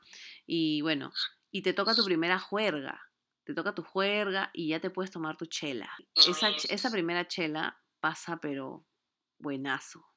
Buenazo, buenazo. En mi caso sería el primer chilcano, mira. Yo me acuerdo que me tomé una, una chela a su madre. En mi caso, mi chilcano bien preparado. Qué rico. Cuando puedes comer cosas o, o beber o hacer cosas que no has podido por el embarazo. Sí, buenazo. Tomarte tu, o sea, tomarte tu chela, tu chilcano, irte de juerga, usar tacos. Que no los, que, bueno, no, to- no todas pueden usar tacos apenas. Yo, por ejemplo, no pude usar tacos sino como hasta los 12 meses o, o casi un año y medio después de dar a luz a Maru. Ah, ¿por qué? No sé, porque es que yo, yo quería andar con el coche y andar con los tacos y el coche, mis brazos me quedaban un poco, o sea, me quedaba muy bajito el coche. Entonces mejor me ponía, me ponía zapatillas. Para mí era más sencillo. Y entonces es- eso son cosas que, que uno va dejando cuando se convierte en mamá. Pero son cosas que al final tienes que retomarlas porque también eres mujer, ¿no? Entonces Sí. los a- vestidos, la coquetería, eso. ¿no? ¿no? A la monería de, de, de mantenerte arreglada, las cremas para la piel, que tu cabello, que si te lo planchas, que si no te lo planchas. O sea, hay para pues, ¿no? Porque mira, hasta, hasta te puedes hacer una mascarilla para pelo, un tratamiento con una palta. Claro. Si no tienes para hacerte tu botox capilar o un laseado, un planchado, pucha, hay, se puede hacer, ¿no? Eh, Claro. Hay diferentes tipos de tratamientos caseros que se pueden hacer. O te compras tus ampollas, pues, que están Dos lucas. de 50, dos lucas. Sí, es, es el tema de- del engreimiento. Ya hay un punto donde los hijos ya están un poquito más grandes, eh, pero estamos hablando todavía de un año, dos años, ¿no? Donde ya duermen completo. Entonces, ya tú en la noche o en la tarde en la siesta, por ejemplo, cuando hablas de la, del aseado, que te hagas un, que te des un arreglito, una palta, algo, eso cuando ya los chicos ya duermen completos, cuando te estoy hablando de cuando tienen un año, dos años y ya duermen, ya se van a dormir a las nueve y se levantan a las siete o, tienen su siesta, ya uno puede eh, tomar ese tiempo para engreírse en algo. Por ejemplo, ahí es donde yo recurriría, ya que mi hijo está más grande, ¿no? Recurri- recurro a, o sea, yo puedo recurrir a mi tía, a, a, este, a la prima, a la sobrina, alguien que tú tengas confianza, claro, para decir, por favor, deja, quiero irme a dar una vuelta al parque, quiero salir de la casa sola, o sea, ir y mirar el parque, este, mi- mirar los pájaros, ir a mirar el mar. Yo como vivía en Miraflores podía caminar al Arcomar, a mirar, ir y volver sola y o sea, tomarme una hora, hora y media para relajarme sola y luego regresar otra vez a mi vida como mamá con mi hijo, pero ya estando drenada un poco de, digamos, del estrés, del calor de la casa, de toda la concentración de, de tanta, tanta vida humana ahí que no se mueve, ¿no? Y, Claro. y eso es, eh, por ejemplo, la juerga. Es lindo que alguien te diga, oye, ándate de juerga, yo te cuido a tu hijo. Entonces, ojalá, mira, si no tuviera mamá, por ejemplo, si yo hubiera tenido mi, mi vieja, seguramente mi vieja, yo le hubiera dicho, mamá, por favor, cuídalo para yo poder salir. Pero no las tuve, no tuve a mi suegra o bueno, a, a la, a la abuelita de Amaru. Pero Claro. sí, por ejemplo, los tíos de Amaru, su tía y su tío, ellos nos ayudaron un montón. Entonces nosotros podíamos salir y tomarnos esa, esa, ese fin de semana para, o ese sábado o ese viernes para salir a bailar porque ellos nos ayudaban cuidando a Amaru. Entonces sí tratamos de darnos un tiempo para nosotros en ese tiempo como, como pareja. Luego ya cuando me separo, igual mi hijo ya está un poquito más grande, entonces mi papá me ayudaba con Amaru y luego siempre yo, al menos yo he procurado de tener ese tiempo para mí, irme a la peluquería, aunque sea una vez cada dos meses. Mis chelas me he tomado en mi casa, o sea, eso sí, no, o sea, me, he to- me he tomado mi tiempo, cuando mi hijo estaba durmiendo, me he tomado mis chelas en mi casa. Em, pero también, por ejemplo, cuando jugaba rugby, a mi hijo lo dejaba y yo podía ir a entrenar y era mi pasatiempo, lo que a mí me gustaba hacer. Me iba al cine sola porque trataba de hacer algo yo sola, porque es muy importante, al menos para mí, siempre fue bien importante no olvidarme de mí, sobre todo Claro. con el segundo, con el segundo embarazo o con, digamos, con Amaru, ¿no? siempre ya yo dije, no me puedo olvidar de mí. Y si nadie se va a acordar de mí, yo me tengo que acordar de mí. No, trataba de, de no tener que depender de alguien. Pero bueno, cuando tu hijo está pequeño, dependes de alguien, ¿no? Y ya cuando me separo, eh, me apoyo en el papá de mi hijo y también él se apoyó en mí para cuando él quería ir al gimnasio, a jugar fútbol, entonces yo me quedaba con mi hijo, ¿no? Entonces eso es básico que no te olvides que también te puedes divertir y te olvidas. Yo cuando salía con mis amigas del colegio, cuando salía contigo, yo sabía que mi hijo se quedaba con su papá, entonces yo me olvidaba, no me preocupaba para nada y pensaba en mí, en mi juerga y en pasármela bien porque mi hijo estaba con la persona que yo más confío, que es en este caso su papá. Y que mejor que tu papá, ¿no? Sí. Claro, pero hay casos y hay casos. Pues. Este, ah. Qué bueno que tú has tenido el, el, marco en donde puedas hacer, darte este tipo de licencias y, y es básico, o sea, no solamente es que es bueno, es básico para tu bienestar emocional y para que no te sientas, no sé si la palabra es frustrada, pero aburrida porque no puedes hacer otra cosa más que criar a ese bebito. Sí, es pues. tu hijo, ¿no? Que lo amas, pero igual, o sea, claro. no, no, no, no conversas con otro adulto, no conversas de cosas que, no sé, actuales, que, de las que normalmente conversabas antes de tener al bebé.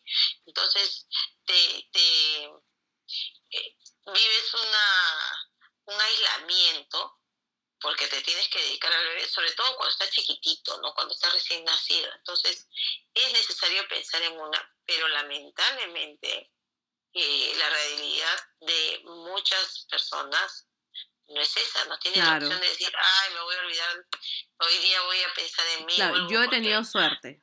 Claro, hay mamás que, que eh, tienen que regresar a trabajar porque si no esa criatura de qué come. Oh, eso eso también, o sea, las mamás que trabajan, las madres solteras, ¿cómo hacen? Exacto, o sea, es y es las mamás de gemelos. hijo. Ah, yo tuve una amiga, bueno, la hija de una amiga eh, que tuvo a sus hijos a la misma edad que yo, tuvo trillizos. Ay, Dios. O sea, era una chica de 22, 23 años con trillizos de frente le inyectaron, no sé, a la que bestia. Pobrecita, no sé cómo hizo. Y bien, sus hijos ya tienen que dos años, dos años, tres años tienen sus hijos. Ya, o sea, la, la, la etapa más este, crítica que es cuando recién están nacidos y obviamente son prematuros, eh, tienes que estar al pendiente ¿no? de ellos porque los primeros meses son claves para los claro, bebés. Claro, a su desarrollo. Pero hay mamás que dan a luz y, ni siquiera pueden tomarse los meses de licencia porque si no trabajan no comen. Y, y alguien tiene que comer para darle de comer a ese bebé. Alguien tiene que sacar plata para los controles del bebé, para los pañales del bebé, para la leche del bebé más adelante, y para, para ver el tema médico de salud de, del bebé, ¿no? Su seguro o sus controles, como te decía. Entonces, tú, por ejemplo, has podido tener, como te digo, el espacio eh, y la, la oportunidad de poder hacer eso, como tú dices, no pensar en mí y lo dejo con el papá de mis hijos. En mi caso, por ejemplo, yo no podía dejar a mis hijos con su papá, porque su papá no sabía nada. Y estaba afuera. No, no sabía nada de crianza de bebés. Me acuerdo clarito que cuando yo di a luz a mi hija, a la mayor, eh, mi hija tenía cuatro días de nacida, ¿ya? Cuatro días. ¿ah? Entonces, la está en la cunita y le digo al papá de mis hijos, este, que había llegado recién, le digo, mira la bebé, porque estaba despierta, pero está en su cuna, mira la bebé, yo voy a calentar tu comida, y regreso. Entonces me voy a calentar de su comida porque la acaba de llegar. Y cuando entro al cuarto, lo veo a él que la tenía agarrada la bebé cargada, este, era chiquitita, porque mi hija nació con 2 kilos 550, tenía cuatro días de nacida, cuatro días, y la carga pues este, por debajo de sus brazos, a la altura de las axilas, ¿ya? Y todo su cuerpo colgando, la cabecita del lado, y él estaba como que arrastrando a la bebé en la, encima de la cama, el colchón, sus piecitos arrastrándolos. No, y yo le decía, ¿qué estás haciendo con la bebé? Y él me decía, pero ¿no se supone que ya debe de empezar a caminar? ¿Qué? Dios. Pensaba que a los cuatro días mi hija ya iba a caminar. Y según él, le estaba ayudando, le estaba estimulando a, a caminar. Que ellos no lleven de caminar la bebé, no caminan a esta edad. ¿Cuál edad? Tiene cuatro días. ¿Cómo se te ocurre? Es gelatinosa todavía su cabecita. Me muero. Qué nervios, amiga. Bueno, Sí. definitivamente todas, o sea, no todas las No los embarazos ni los partos ni bueno, o sea, las mujeres que tienen hijos pequeños o que o en cuidado eh, pasan por las mismas la, la misma suerte, porque puede ser buena suerte o mala suerte. Em, por ejemplo, yo con Amaru tuve toda esta suerte eh, de que el papá de mi hijo es un buen padre y todo, y fue, fue un buen esposo durante el tiempo que estuvimos juntos. Pero, por ejemplo, con mi hija, eh, yo recibí toda la ayuda de mi papá, de mis tías, por parte de mamá, y por algunas tías también de parte de papá, pero la mayoría trabajaba o vivía en el extranjero, entonces como que digamos que ellas no me pudieron ayudar mucho. Pero pero si no hubiera tenido yo ese apoyo, o sea, no hubiera tenido el apoyo de nadie, porque el papá de mi hija fue un padre ausente. Entonces, este, realmente sí no me imagino, porque él no estuvo cuando yo di a luz, eh, alucina, que, o sea, no, no estuvo en el hospital ni nada, pero estuvo mi padre, estuvo, este, estuvieron siempre mis tías, ¿no? Entonces, es una, una cosa que ah, uno tiene que también, yo creo, ya en mi experiencia, tiene que tratar de usar los recursos que tiene.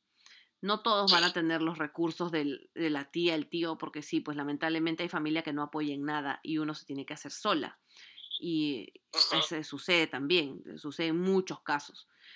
Pero si tienes los recursos de que tienes familia, de repente no te pueden cuidar al, al bebé, pero puedes pedirles consejo. Ahora también, se supone que si tú has tomado la decisión de tener una pareja, de no cuidarte, de tener un bebé, estamos hablando obviamente todo esto, algo que sea consensuado, o sea, relaciones, que, de- o sea, un, un embarazo que, que, que fue irresponsable, pero no, obviamente que no fue una violación ni nada de eso, ¿no?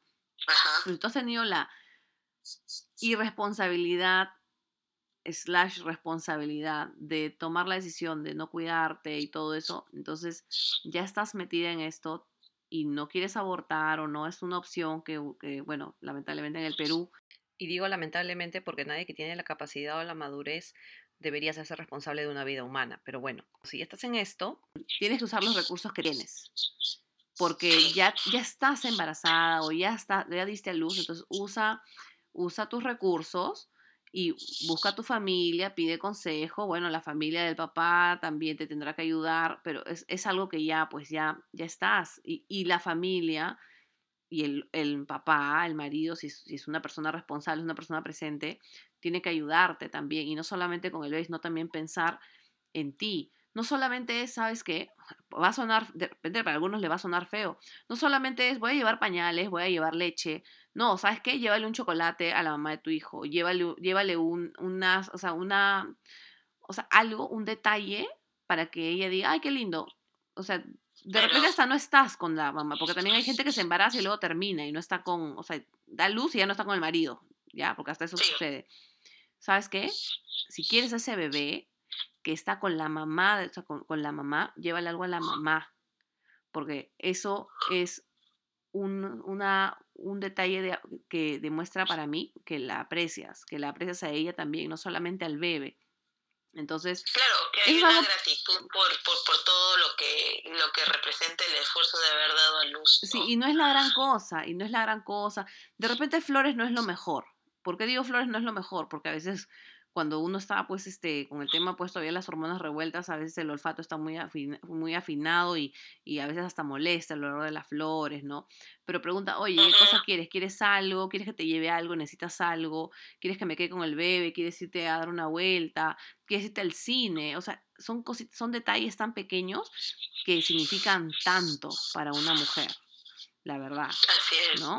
Para que te vayas a la peli un rato, ¿no? Que te hagan los pies, unos masajitos en los pies mientras que te hacen la pedicure, o las manitos, o el cepillado, ¿no? Eh, El, el que tengas el espacio para poder dedicarte un toquecito a ti, eh, engreírte y, y eso te hace sentir, oye, sí O, los, o masajes, o sea, o me quiero hacer masajes, o sea, sí están pensando en mí, no simplemente soy la, la máquina que fabrica bebés, ¿no? Sino también están, están este, valorando eh, mi necesidad, porque los bebitos, cuando recién nacen, o los primeros meses, el primer año, por decirlo así, eh, necesitan al 100% de la mamá, tienen varias necesidades, pero nadie se pone a pensar en las necesidades de la, de la mamá, como mujer, como persona, ¿no? claro. de repente dejaste inconcluso el estudiar tu carrera o de repente eh, tuviste que dar un paso al costado eh, frente a una oportunidad de ascenso, de, de, de hacer este, de subir en tu línea de carrera profesional o de hacer un proyecto que, que tenías planificado de repente o un viaje, o, varias cosas, ¿no? Pueden ser varias cosas que una pospone por eh, entregarse al rol de ser mamá.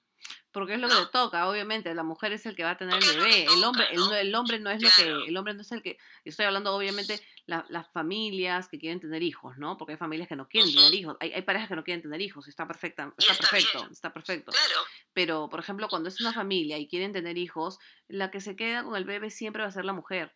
O sea, el papá es, o sea, ya, se puede quedar el papá, pero el papá, después la mamá tiene que regresar para darle el lactar o tiene que estar sacando la leche, o sea, es, o sea, la verdad, la verdad es que recae sobre la mamá siempre, de todas la maneras, ¿no? protección, la protección y el cuidado de ese bebé, ¿no? Más sobre la mamá. ¿Por qué? Porque el bebé tiene que lactar, pues, ¿no? O sea, Mira, yo te voy a decir una cosa, antes de pasar a los audios, porque tengo audios. Me acuerdo cuando estaba en todo este proceso de inmigración para venir acá a Estados Unidos, eh, todo el mundo me decía, oye, Amaru, Amaru, Amaru, porque mi hijo, para esto, lo que están escuchando, mi hijo se quedó en Perú. Y todo el mundo decía, oye, pero Amaru, ¿y por qué lo dejas, Amaru? ¿Y por qué lo dejas, Amaru, Amaru, Amaru? Eh, gracias a Dios, yo he venido aquí a los Estados Unidos. No he venido por necesidad, porque no tenía dinero, sino he venido por amor. Mi esposo es de aquí, él es militar, entonces yo tenía que seguirlo a su trabajo, que es acá. Y todo el mundo me preguntaba, ¿y Amaru, Amaru, Amaru? Eh, y luego me decían, pero ¿cómo lo vas a dejar, no? Siempre había voces que eran más, este, ya hasta fastidiosas cuando me decían eso. Y bueno, Ajá. yo, yo tenía que explicar, bueno, yo lo hago con su papá, es una conversación que tenemos en varios tiempos, que no sé qué, o- o durante bastante tiempo, su papá es un buen papá, pero todo el mundo siempre al final, pero, pero, pero Amaru, Amaru, que y no te, y no te da este, pena, no te da remordimiento, no te, todo era, era como una crítica, era un consejo, una crítica disfrazada de consejo para mí, ¿ya? Y yo solamente Sí, preguntaba, claro. y, y nadie se pone a pensar que ya yo bastante sufro sabiendo que me voy a alejar ya, porque ellos obviamente, ya si yo les estoy más o menos explicando que la decisión está tomada, pero ellos aún así seguían preguntándome, ¿no? O sea, ¿en qué momento van a ellos entender que la decisión a mí también me duele? Y no es que es fácil, ¿no? Así es. Hasta que una persona, que es el padrino de mi hijo, me dijo, ¿sabes qué, Diana? Tomar la decisión que has tomado es bien difícil y más bien hay que ser bien fuerte para tomar esa decisión. Y para mí me cambió todo lo que yo, o sea, lo que me hacía sentir mal en ese momento, eh, todas esas conversaciones, me lo cambió completamente porque él me dio el valor a mí, ¿me entiendes? O sea, el valor de lo que yo estaba haciendo. No era la crítica que todo el tiempo recibía, sino me dio el valor a mí, de mi decisión, de, de o sea, ¿me, me entiendes? De mi criterio. O sea, entonces yo sentí que él a mí, de alguna manera, me estaba empoderando en mi decisión, no todo lo contrario que hacía el, el resto. Sí, yo Entonces, para mí fue bien importante. Yo recuerdo cuando, cua- yo recuerdo cuando tú me contaste a mí. Yo en lo que pensaba era en, en con lo pegada, con lo unida que eras tú al bebé. Qué difícil este, iba a ser para ti Lógico. irte, ¿no? Y, y, y me preocupaba eso, la tristeza. La tristeza que te pueda dar ya estando allá con la decisión que ya habías tomado. Tú Ujú. me contaste cómo fue la decisión, cómo lo conversaste con, con el papá de- del bebé. eh, y, y realmente tú has decisión pensando en el bebé y pensando en el papá del bebé. Exacto, eso te iba a decir. Que eso me ayudó mucho. eso me ayudó mucho. Porque, o sea, el bebé es muy pegado a ti, pero si tú te llevabas al bebé, su papá se quedaba sin nada, sin nadie, o sea, sin familia. Claro. Y, y, y, y, y cómo llena ese vacío también. Claro, es, es el desprendimiento de uno de uno de los dos se tenía que desprender, es que también es con quién se queda mi hijo. Porque si mi hijo sí se quedaba con una persona que yo no estoy segura, uy, olvídate. Seguramente ni siquiera está, no lo hubiera dejado o quizá de repente ni estuviera acá. Entonces, entonces a mí me ha ayudado que el papá de mi hijo es un excelente padre. Así es. ¿no? Entonces ya uno, el, él podía haber hecho el desprendimiento de o sea, dejar que yo me lo lleve a mi hijo o al revés. Pero bueno, son detalles, digamos, que se manejan en el ámbito privado y este y se llevó eh, años de discusión, o sea, de discusión, hablo de, de, de, hablar del tema, no de que hemos peleado. Ajá. Entonces se llegó a la decisión eh, tomada de manera concienzuda, conversado con bastante tiempo, en bastantes ocasiones. Con paciencia y todo bonito, ¿no? O sea, nadie nunca se peleó, entonces, bueno, o sea, al final son cosas que, que te da la edad. O sea, tengo 32 años, pero la experiencia, la edad te, te ayuda y las personas con las que te rodean también te ayudan. Entonces, él es una buena persona, entonces dos, cuando dos, me considero una buena persona, entonces cuando dos buenas personas conversan, se llega a un buen consenso. Nos movemos ahora a los audios. Ajá. Ya, tenemos audios y bueno, son tres mamás y vamos a ver qué cuenta sus experiencias y opiniones respecto a todo de lo que hemos hablado y luego pasamos a a los consejos que me has dicho, amiga, que tienes algunos consejillos para las mamás. Entonces, vamos con los audios primero, ¿ok? Ok. Para empezar, en el baby shower también deberían de regalar cosas, aunque sea algo para la mamá, ¿no? O sea, eh, un shampoo también que huele rico. Todos los bebés siempre se llenan de shampoos y de jabones. Y a veces, pucha madre, a la mamá también nos falta y por ahí ponte que te olvides o que no te compraste un jabón y tienes que estar bañándote con jabón Johnson, pues no te pases. O el shampoo Johnson y eso te reseca el cabello, no jodas. no jodas, no jodas. Vamos al siguiente. Mira, ah, todavía la veo, qué gracioso. Otra cosa que también me pasó. Camila, ¿por qué jalas eso? Te he dicho que no lo hagas, caramba. Cargosa eres, ¿no? Ya, es que después de dar a luz he pedido caldo de gallina. Eso sí, fijazo, porque es contra reponedor. Si no, no hay forma. Camila, no hagas eso, ¿ah? Bueno, eh, de ahí es mamá y mujer al mismo tiempo, ¿no? Obviamente. Sí. Seguimos con el siguiente audio. Este es un poquito más largo. Ahora vamos con este audio. Buenas noches, mi nombre es Itzel, soy mamá de gemelos. Ay, Dios. Tienen ahorita seis años y realmente no tuve la oportunidad de tener un baby shower porque lamentablemente mis hijos nacieron de 26 semanas, es decir, seis meses recién cumplidos. Y si hubiese tenido la oportunidad de que me hicieran una fiesta de baby shower, hubiese preferido que me regalaran pañales y tarjetas de regalos. ¿Por qué? Porque los pañales acá son bien costosos y si me dieran tarjetas de regalo las hubiese utilizado para comprar leches porque es una barbaridad los costos de las leches, sobre todo si son leches especiales y sobre todo si tienes dos niños a la vez.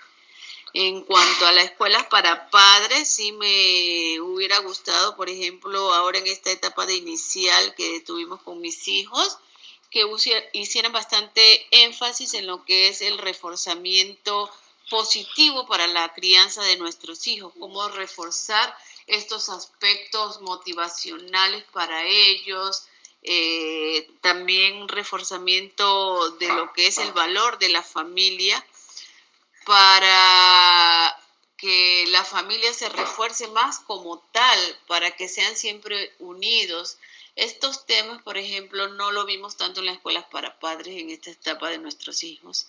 Y es un tema bien bonito. Bueno, gracias, buenas noches. Mira, por ejemplo, ella es una mamá que no puede dejar de ser mamá. Por- pero pero también está bien. Si a ti lo que te gusta es ver por tus hijos y eso es lo que te hace feliz, o sea, nadie te puede decir que no. O sea, mira, para el baby shower ella, leche y pañales, pero ¿sabes qué? Le doy la razón. Leche y pañales es lo que más se gasta y en la situación de ella, que eran gemelos, de seis meses, Claro. obviamente ella lo necesitaba. Y Claro, ahora, en ese, mo- eh, eh, ese, ese momento, o sea, los bebés estaban en un riesgo altísimo, ¿no? Claro, seis meses. seis nacidos, meses. O sea, hay que darle a cada cosa su valor y su lugar. ¿no? Exacto. Entonces no era un momento en el que, ay, voy a pensar en mí, porque Definitivamente. eh, un, un, peligro latente, pues, ¿no? y, y la escuela para padres. Lo que hablan las escuelas para padres es lo que digo, de pedir ayuda. Cuando tú pides ayuda, no solamente es a veces la familia, pedir los consejos de la familia. En los colegios, las escuelas para padres son, este, al menos en los colegios estatales, tienen un cronograma. Todos los colegios nacionales tienen el mismo tipo de escuelas para padres, hasta donde yo tengo entendido, porque en el colegio de mi hija y el colegio de mi hijo casi hablaron de lo mismo. En, o sea, claro que, bueno, o sea, el, el- el de mi hija era eh, primaria y secundaria y el de mi hijo era inicial. Pero me acuerdo que cuando mi hija estuvo en, en primaria, más o menos eran los mismos temas que se tocaban, pero siempre, siempre hay como una rotación de los mismos temas. Entonces, y eso, y casi siempre era alimentación y algo también de conductas, pero la familia no se tocaba. No era un tema que se tocaba, que es lo que ella ha dicho, la importancia de la familia. Y eso, por ejemplo, es definitivamente ayuda un montón, porque si tú vas a las escuelas para padres, que lo ideal sería que sea pues a partir de las 7 de la noche, ¿no? Donde la gente trabaja, o a las 6 de la tarde, o, perdón, que la gente ya no trabaja, ¿no? para que puedas llegar, claro. O sea, vas con el papá, vas con la abuela, y ¿sabes qué? O sea, y, y al menos algo te entra en la cabeza. Yo creo que no es suficiente. La escuela para padres, por ejemplo, lo que hay en el Perú, no es suficiente. No es suficiente para mí. No, bueno, yo no he tenido experiencias, este, bueno, en el nido de mis hijos es psicóloga especializada en terapia, terapia de lenguaje, pero ella es muy dedicada a, en, en ese nido, es lo máximo su nido para mí. Chiquito, pero bien dedicados a los niños. Sus escuelas para padres eran lo máximo, donde nos enseñaban a cómo jugar con nuestros hijos, que eran chiquitos, ¿no? Cómo no era necesario comprarles eh, juguetes costosos ni nada para poder entretenernos con ellos, ¿no? Y nuestros hijos estaban ahí con nosotros, entonces ella nos sacó eh, vasitos descartables, palitos de chupete, lana, pitas, cositas, este, ojitos, adornitos y todo, para jugar con nuestros hijos, armar, no sé, un muñeco, Ah, o un juguete con esas cosas. Y el hecho de simplemente armarlo con tu hijo te ayuda a generar un vínculo. ¿No te ha pasado a ti? A mí me ha pasado, por ejemplo, de que vienen a esto de la escuela para padres a dar la charla y todo, y ni siquiera son padres. Entonces, He visto que eran, habían psicólogas que no eran, que no eran mamás. sí, y, y te dicen pastruladas, ¿no? O cosas que, bueno, en un papel, o sea, el papel aguanta todo, en un papel está, está muy bonito lo- tu teoría. Lo Es que te dan lo ideal, te dan lo ideal, pero no a todos les funciona, pues. Pero no van, claro, no es, es lo ideal, no lo real. Claro. Bueno, vamos con los últimos tres audios. Ujú. A ver, te los pongo. ¿ah? Por ejemplo, como mamá me hubiera gustado, eh, no sé, tener más tiempo pues para mí, o sea, con el día a día, ¿no? Sé que los niños obviamente tienen sus actividades que son súper importantes, pero nosotros también, ¿no? Capaz algunas lo descuidan, otras no, porque tienen capaz alguna ayuda adicional, ¿no? En casa, pero este, no todas lo tienen, ¿no? Entonces lo genial sería eso, ¿no? Poder también tener tiempo para nosotras mismas. Este, no sé, irnos un día eh, de spa completo, o no sé, hablo por mí capaz, ¿no? Este, mm, bueno, hay un tema a mí también que me pasó, que me quedé media picona, porque este, mi esposo en vez de llevarme, ¿no?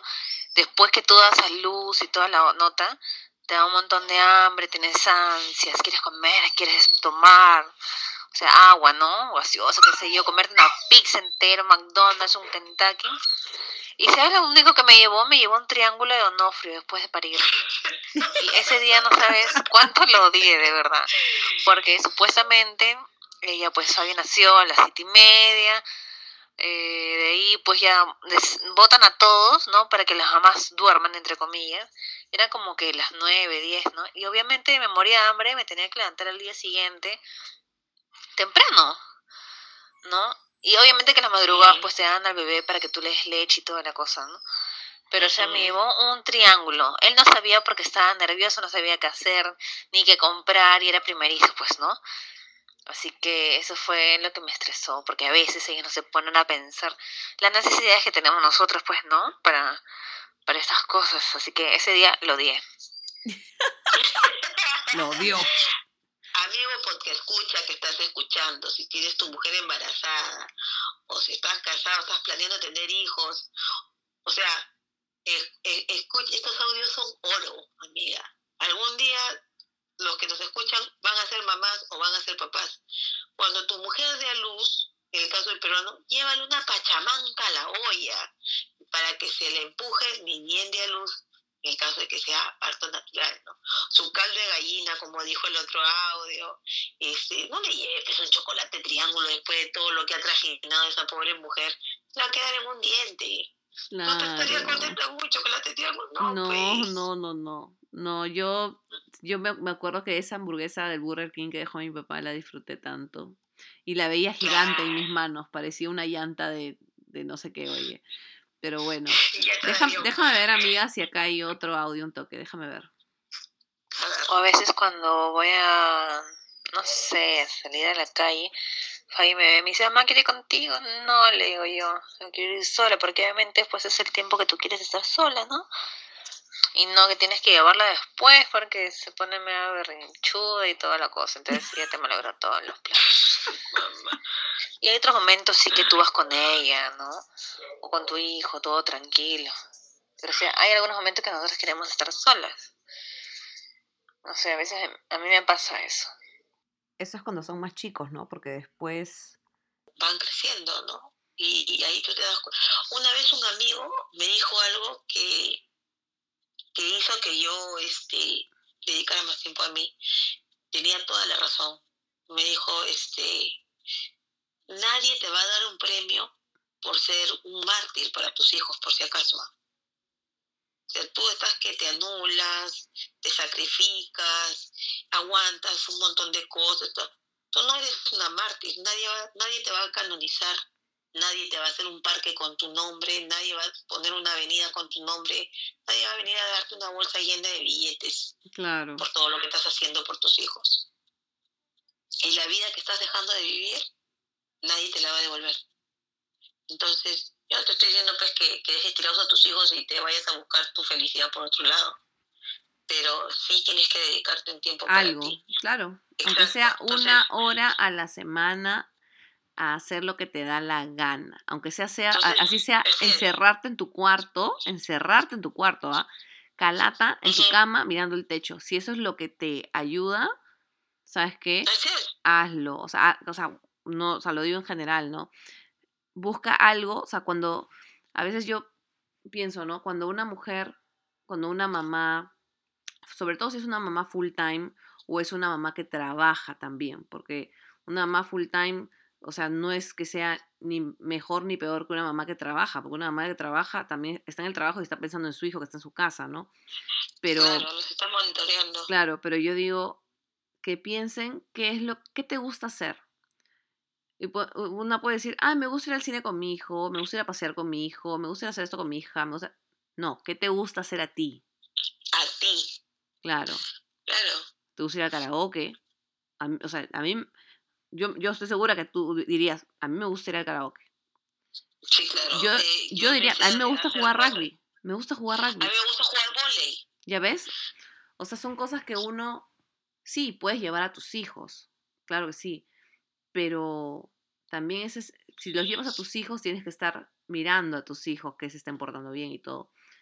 Claro, ya no estás ¿No? disfrutando tanto al 100% despreocupada de, de la actividad que estás realizando, ¿no? Claro, Claro, bueno. Yo, por ejemplo, al papá de mi hijo también le diría lo mismo. A él le encanta ir al gimnasio. Le gusta ir al gimnasio y a mí me gusta que él, a pesar de que está con mi hijo, él se dé tiempo para él, para ir al gimnasio. Claro. Y es tiempo de él. Y porque no solamente son las, las mamás, ¿no? Por ejemplo, en este caso, el papá de mi hijo, él es, está con mi hijo todo el tiempo, ¿no? Cuidándolo. Entonces, él también es importante para él que tenga un tiempo para él y así también para todos los hombres que también están en la, misma situación porque les dejaron el hijo, porque lamentablemente la mamá falleció, lo que sea, también es importante que se tomen un tiempo para ellos. Más Pero que bueno, nada, más que por, por, por un tema físico, es realmente es por salud mental. Por salud mental. Necesitas hacer actividades como persona, aparte de las actividades y responsabilidades que ya tienes como padre, ¿no? así es, amiga. Entonces, ya llegando al final de este capítulo, ¿cuáles son tus consejos? A ver, mis consejos. Yo te puedo decir, primero, no pierdas tu esencia. Eh, busca actividades. ¿Te gustaba hacer cuando, antes de tener hijos? Averigua, averigua qué, qué cosas te pueden interesar. Si pospusiste de repente por los primeros meses de nacido tu hijo eh, algunos estudios o algún hobby, reactiva eso, ¿no? Retoma retoma tus hobbies, tus pasatiempos. Eh, es súper importante si estás en una relación que así como cuidas y te entregas en, el cuidado de tu hijo, de la misma manera te cuides y te entregues al cuidado de tu relación con tu pareja. Porque tu pareja se puede sentir relegada porque piens- va a pensar, ah, sus, sus hijos o su hijo es más importante que yo. Y es tonto, suena tonto, pero se generan celos o fastidio, ¿no? Pucha, que el hijo, antes ella me, me atendía a mí, atendía toda mi atención, toda su atención hacia mí, y ahora no me para ni bola. ¿no? Hay que saber diferenciar, pues, ¿no? Hay que saber, se puede, se puede Claro, manejar, se ¿no? puede. Si la otra persona es madura, ¿no? Y lo entiende, obviamente, se puede manejar, ¿no? Y conversándolo, ¿no? Mira, este, el bebé, ¿a qué hora normalmente se duerme? Ya se duerme, ponte a las 7, a las 8. ¿Hasta qué hora se duerme? Hasta las 3, 4 de la mañana. Tenemos ese tiempo para nosotros, Claro. para hacer cosas en la casa. Hay que, hay que ingeniarse. Mira, desde, desde verte una película con tu esposo hasta tomarte unos vinitos con unos quesitos, un prosciutto, algo romanticón. ¿No es cierto? Mientras que aprovechar, aprovechar esos espacios en donde el bebé está, eh, el tema del bebé está cubierto, por decirlo así, está dormido, ya está bañado, ya, ya, ya ha tomado su teta, ya está cambiado, está jato, tienes tu tiempo para tu pareja. Entonces, toma un tiempo en prepararte, en arreglarte, en echarte tu perfumito, ¿no? Que sea Lavarte. masajes, ¿no? Masajes, un Claro, tecito con una galleta, exacto, ¿no? No. Nada, no tiene o que ser nada fancy. acompañarlo, acompañarlo a comer, llega del trabajo, acompañarlo a cenar, acompañarlo a, a que coma, que se relaje y conversar. Es súper importante eso. Este, porque tú tienes que cuidar de tu relación. Sea, tienes que cuidar a tu hijo, pero tienes que cuidar la relación con el papá de tu hijo, con Claro. tu pareja, ¿no? Sea el papá de tu hijo o de repente ya no, es, es, es tu pareja, es un nuevo compromiso. Igual tienes que cuidar esa relación, Ujú. ¿no? A veces Sí. resulta, a veces no resulta. Pero al menos uno no puede decir que. Que no hizo, no, no dio lo mejor de sí, Claro. ¿no? Sí. No, no te sientas mal o mala madre porque, porque te interesa cuidar de tu persona. Para que tus hijos estén bien, tus hijos necesitan que tú estés bien. Vas a tener las fuerzas, la voluntad, el interés, la motivación para cuidar de tus hijos y que tus hijos estén bien. Sigue cuidando de ti, porque es... Nadie mamá, más lo va a no hacer. Así es, nadie más lo va a hacer. Nadie más lo no va a hacer. No dejas de ser una mujer eh, con necesidades, una mujer bonita, una mujer interesante, que tiene muchas cosas por explotar, por conocer de sí misma, por dar, que, o sea, por, por ser mamá no dejas de ser todo eso, ¿no? Tienes que, que cuidar de ti para poder cuidar de los pequeños que tienes que cuidar, ¿no? Así es, amiga. Hemos llegado al final de este capítulo. Gracias, Oh. gracias por escuchar hasta acá. Ha sido mm, extenso también, igual que el capítulo anterior, pero creo que lo merece. Si conoces a alguien que va a ser mamá, que piensa hacerlo o que ya está iniciada en este camino y crees que quizá le falta un poco de, de escuchar otras opiniones. Claramente, como se dice al principio de este podcast, son, todo esto es basado en opiniones personales. No, no pudimos conseguir una opinión de un especialista, digamos, pero creo que está bien, tam- no está mal, está bien así porque son opiniones más reales, ya que hablamos lo del tema de eh, la escuela para padres, que la verdad que a veces no resulta mucho la escuela para padres, pero si puedes darle, eh, enseñárselo, pasarle un pedacito que quizá de repente no es todo el podcast, pero es un pedacito que le puede interesar a alguien que, que conoces, recomiéndaselo. Eh, en el, en el Instagram, cuando pongamos el capítulo, pongan sus experiencias ahí. Sería muy lindo poder hacer una parte 2 con las opiniones de las personas que han hablado. Gracias a los que han mandado sus audios. De hecho, abre un poco más la, la visión para que se note que es algo real. O sea, no es todo, no es solamente el bebé o los bebés, es la mamá, la mujer. Y, también importa, e importa el estado de ánimo, importa el autoestima, importa el cómo nosotros les hacemos sentir, porque durante el tiempo que tenemos toda esa responsabilidad, estamos bien estresadas. Todo el mundo vive bajo estrés eh, constantemente, pero no todos, eh, perdón, todos podemos tomarnos un tiempito para levantarle el ánimo a una mamita que recién va a dar a luz, a una mamita que ya dio a luz, una mamita que quizá está preocupada porque su bebé ha dado a luz eh, o ha nacido, perdón, muy este, muy a muy temprano, muy Prematuro. exacto. Entonces, no agarra bien la teta. sí, no les critiquen, no los critiquen, aconsejenles, no usen este único podcast para aconsejar, busquen más videos, eh, lean y vayan y aconsejenles y háganles sentir en confianza y nunca les digan estás haciéndolo mal. Di, quizá puedes decir, quizá esto te puede ayudar mejor.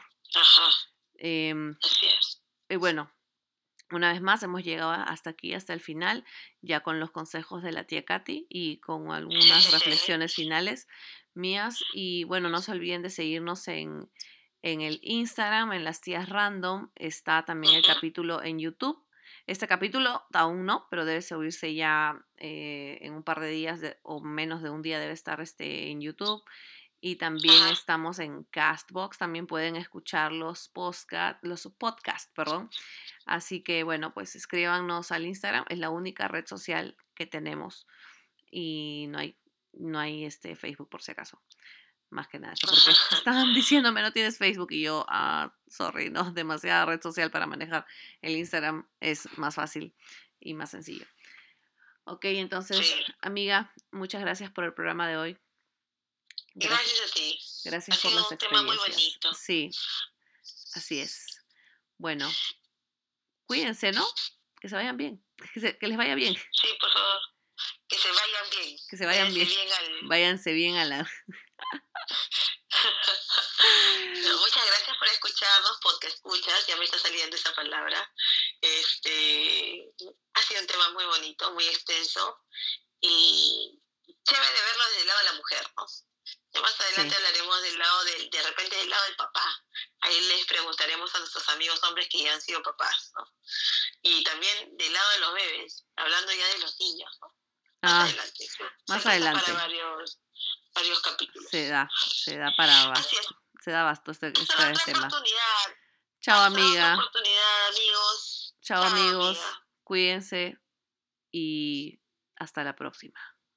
Hasta Adiós. Chao amiga. Bye bye. Chao, chao, amiga.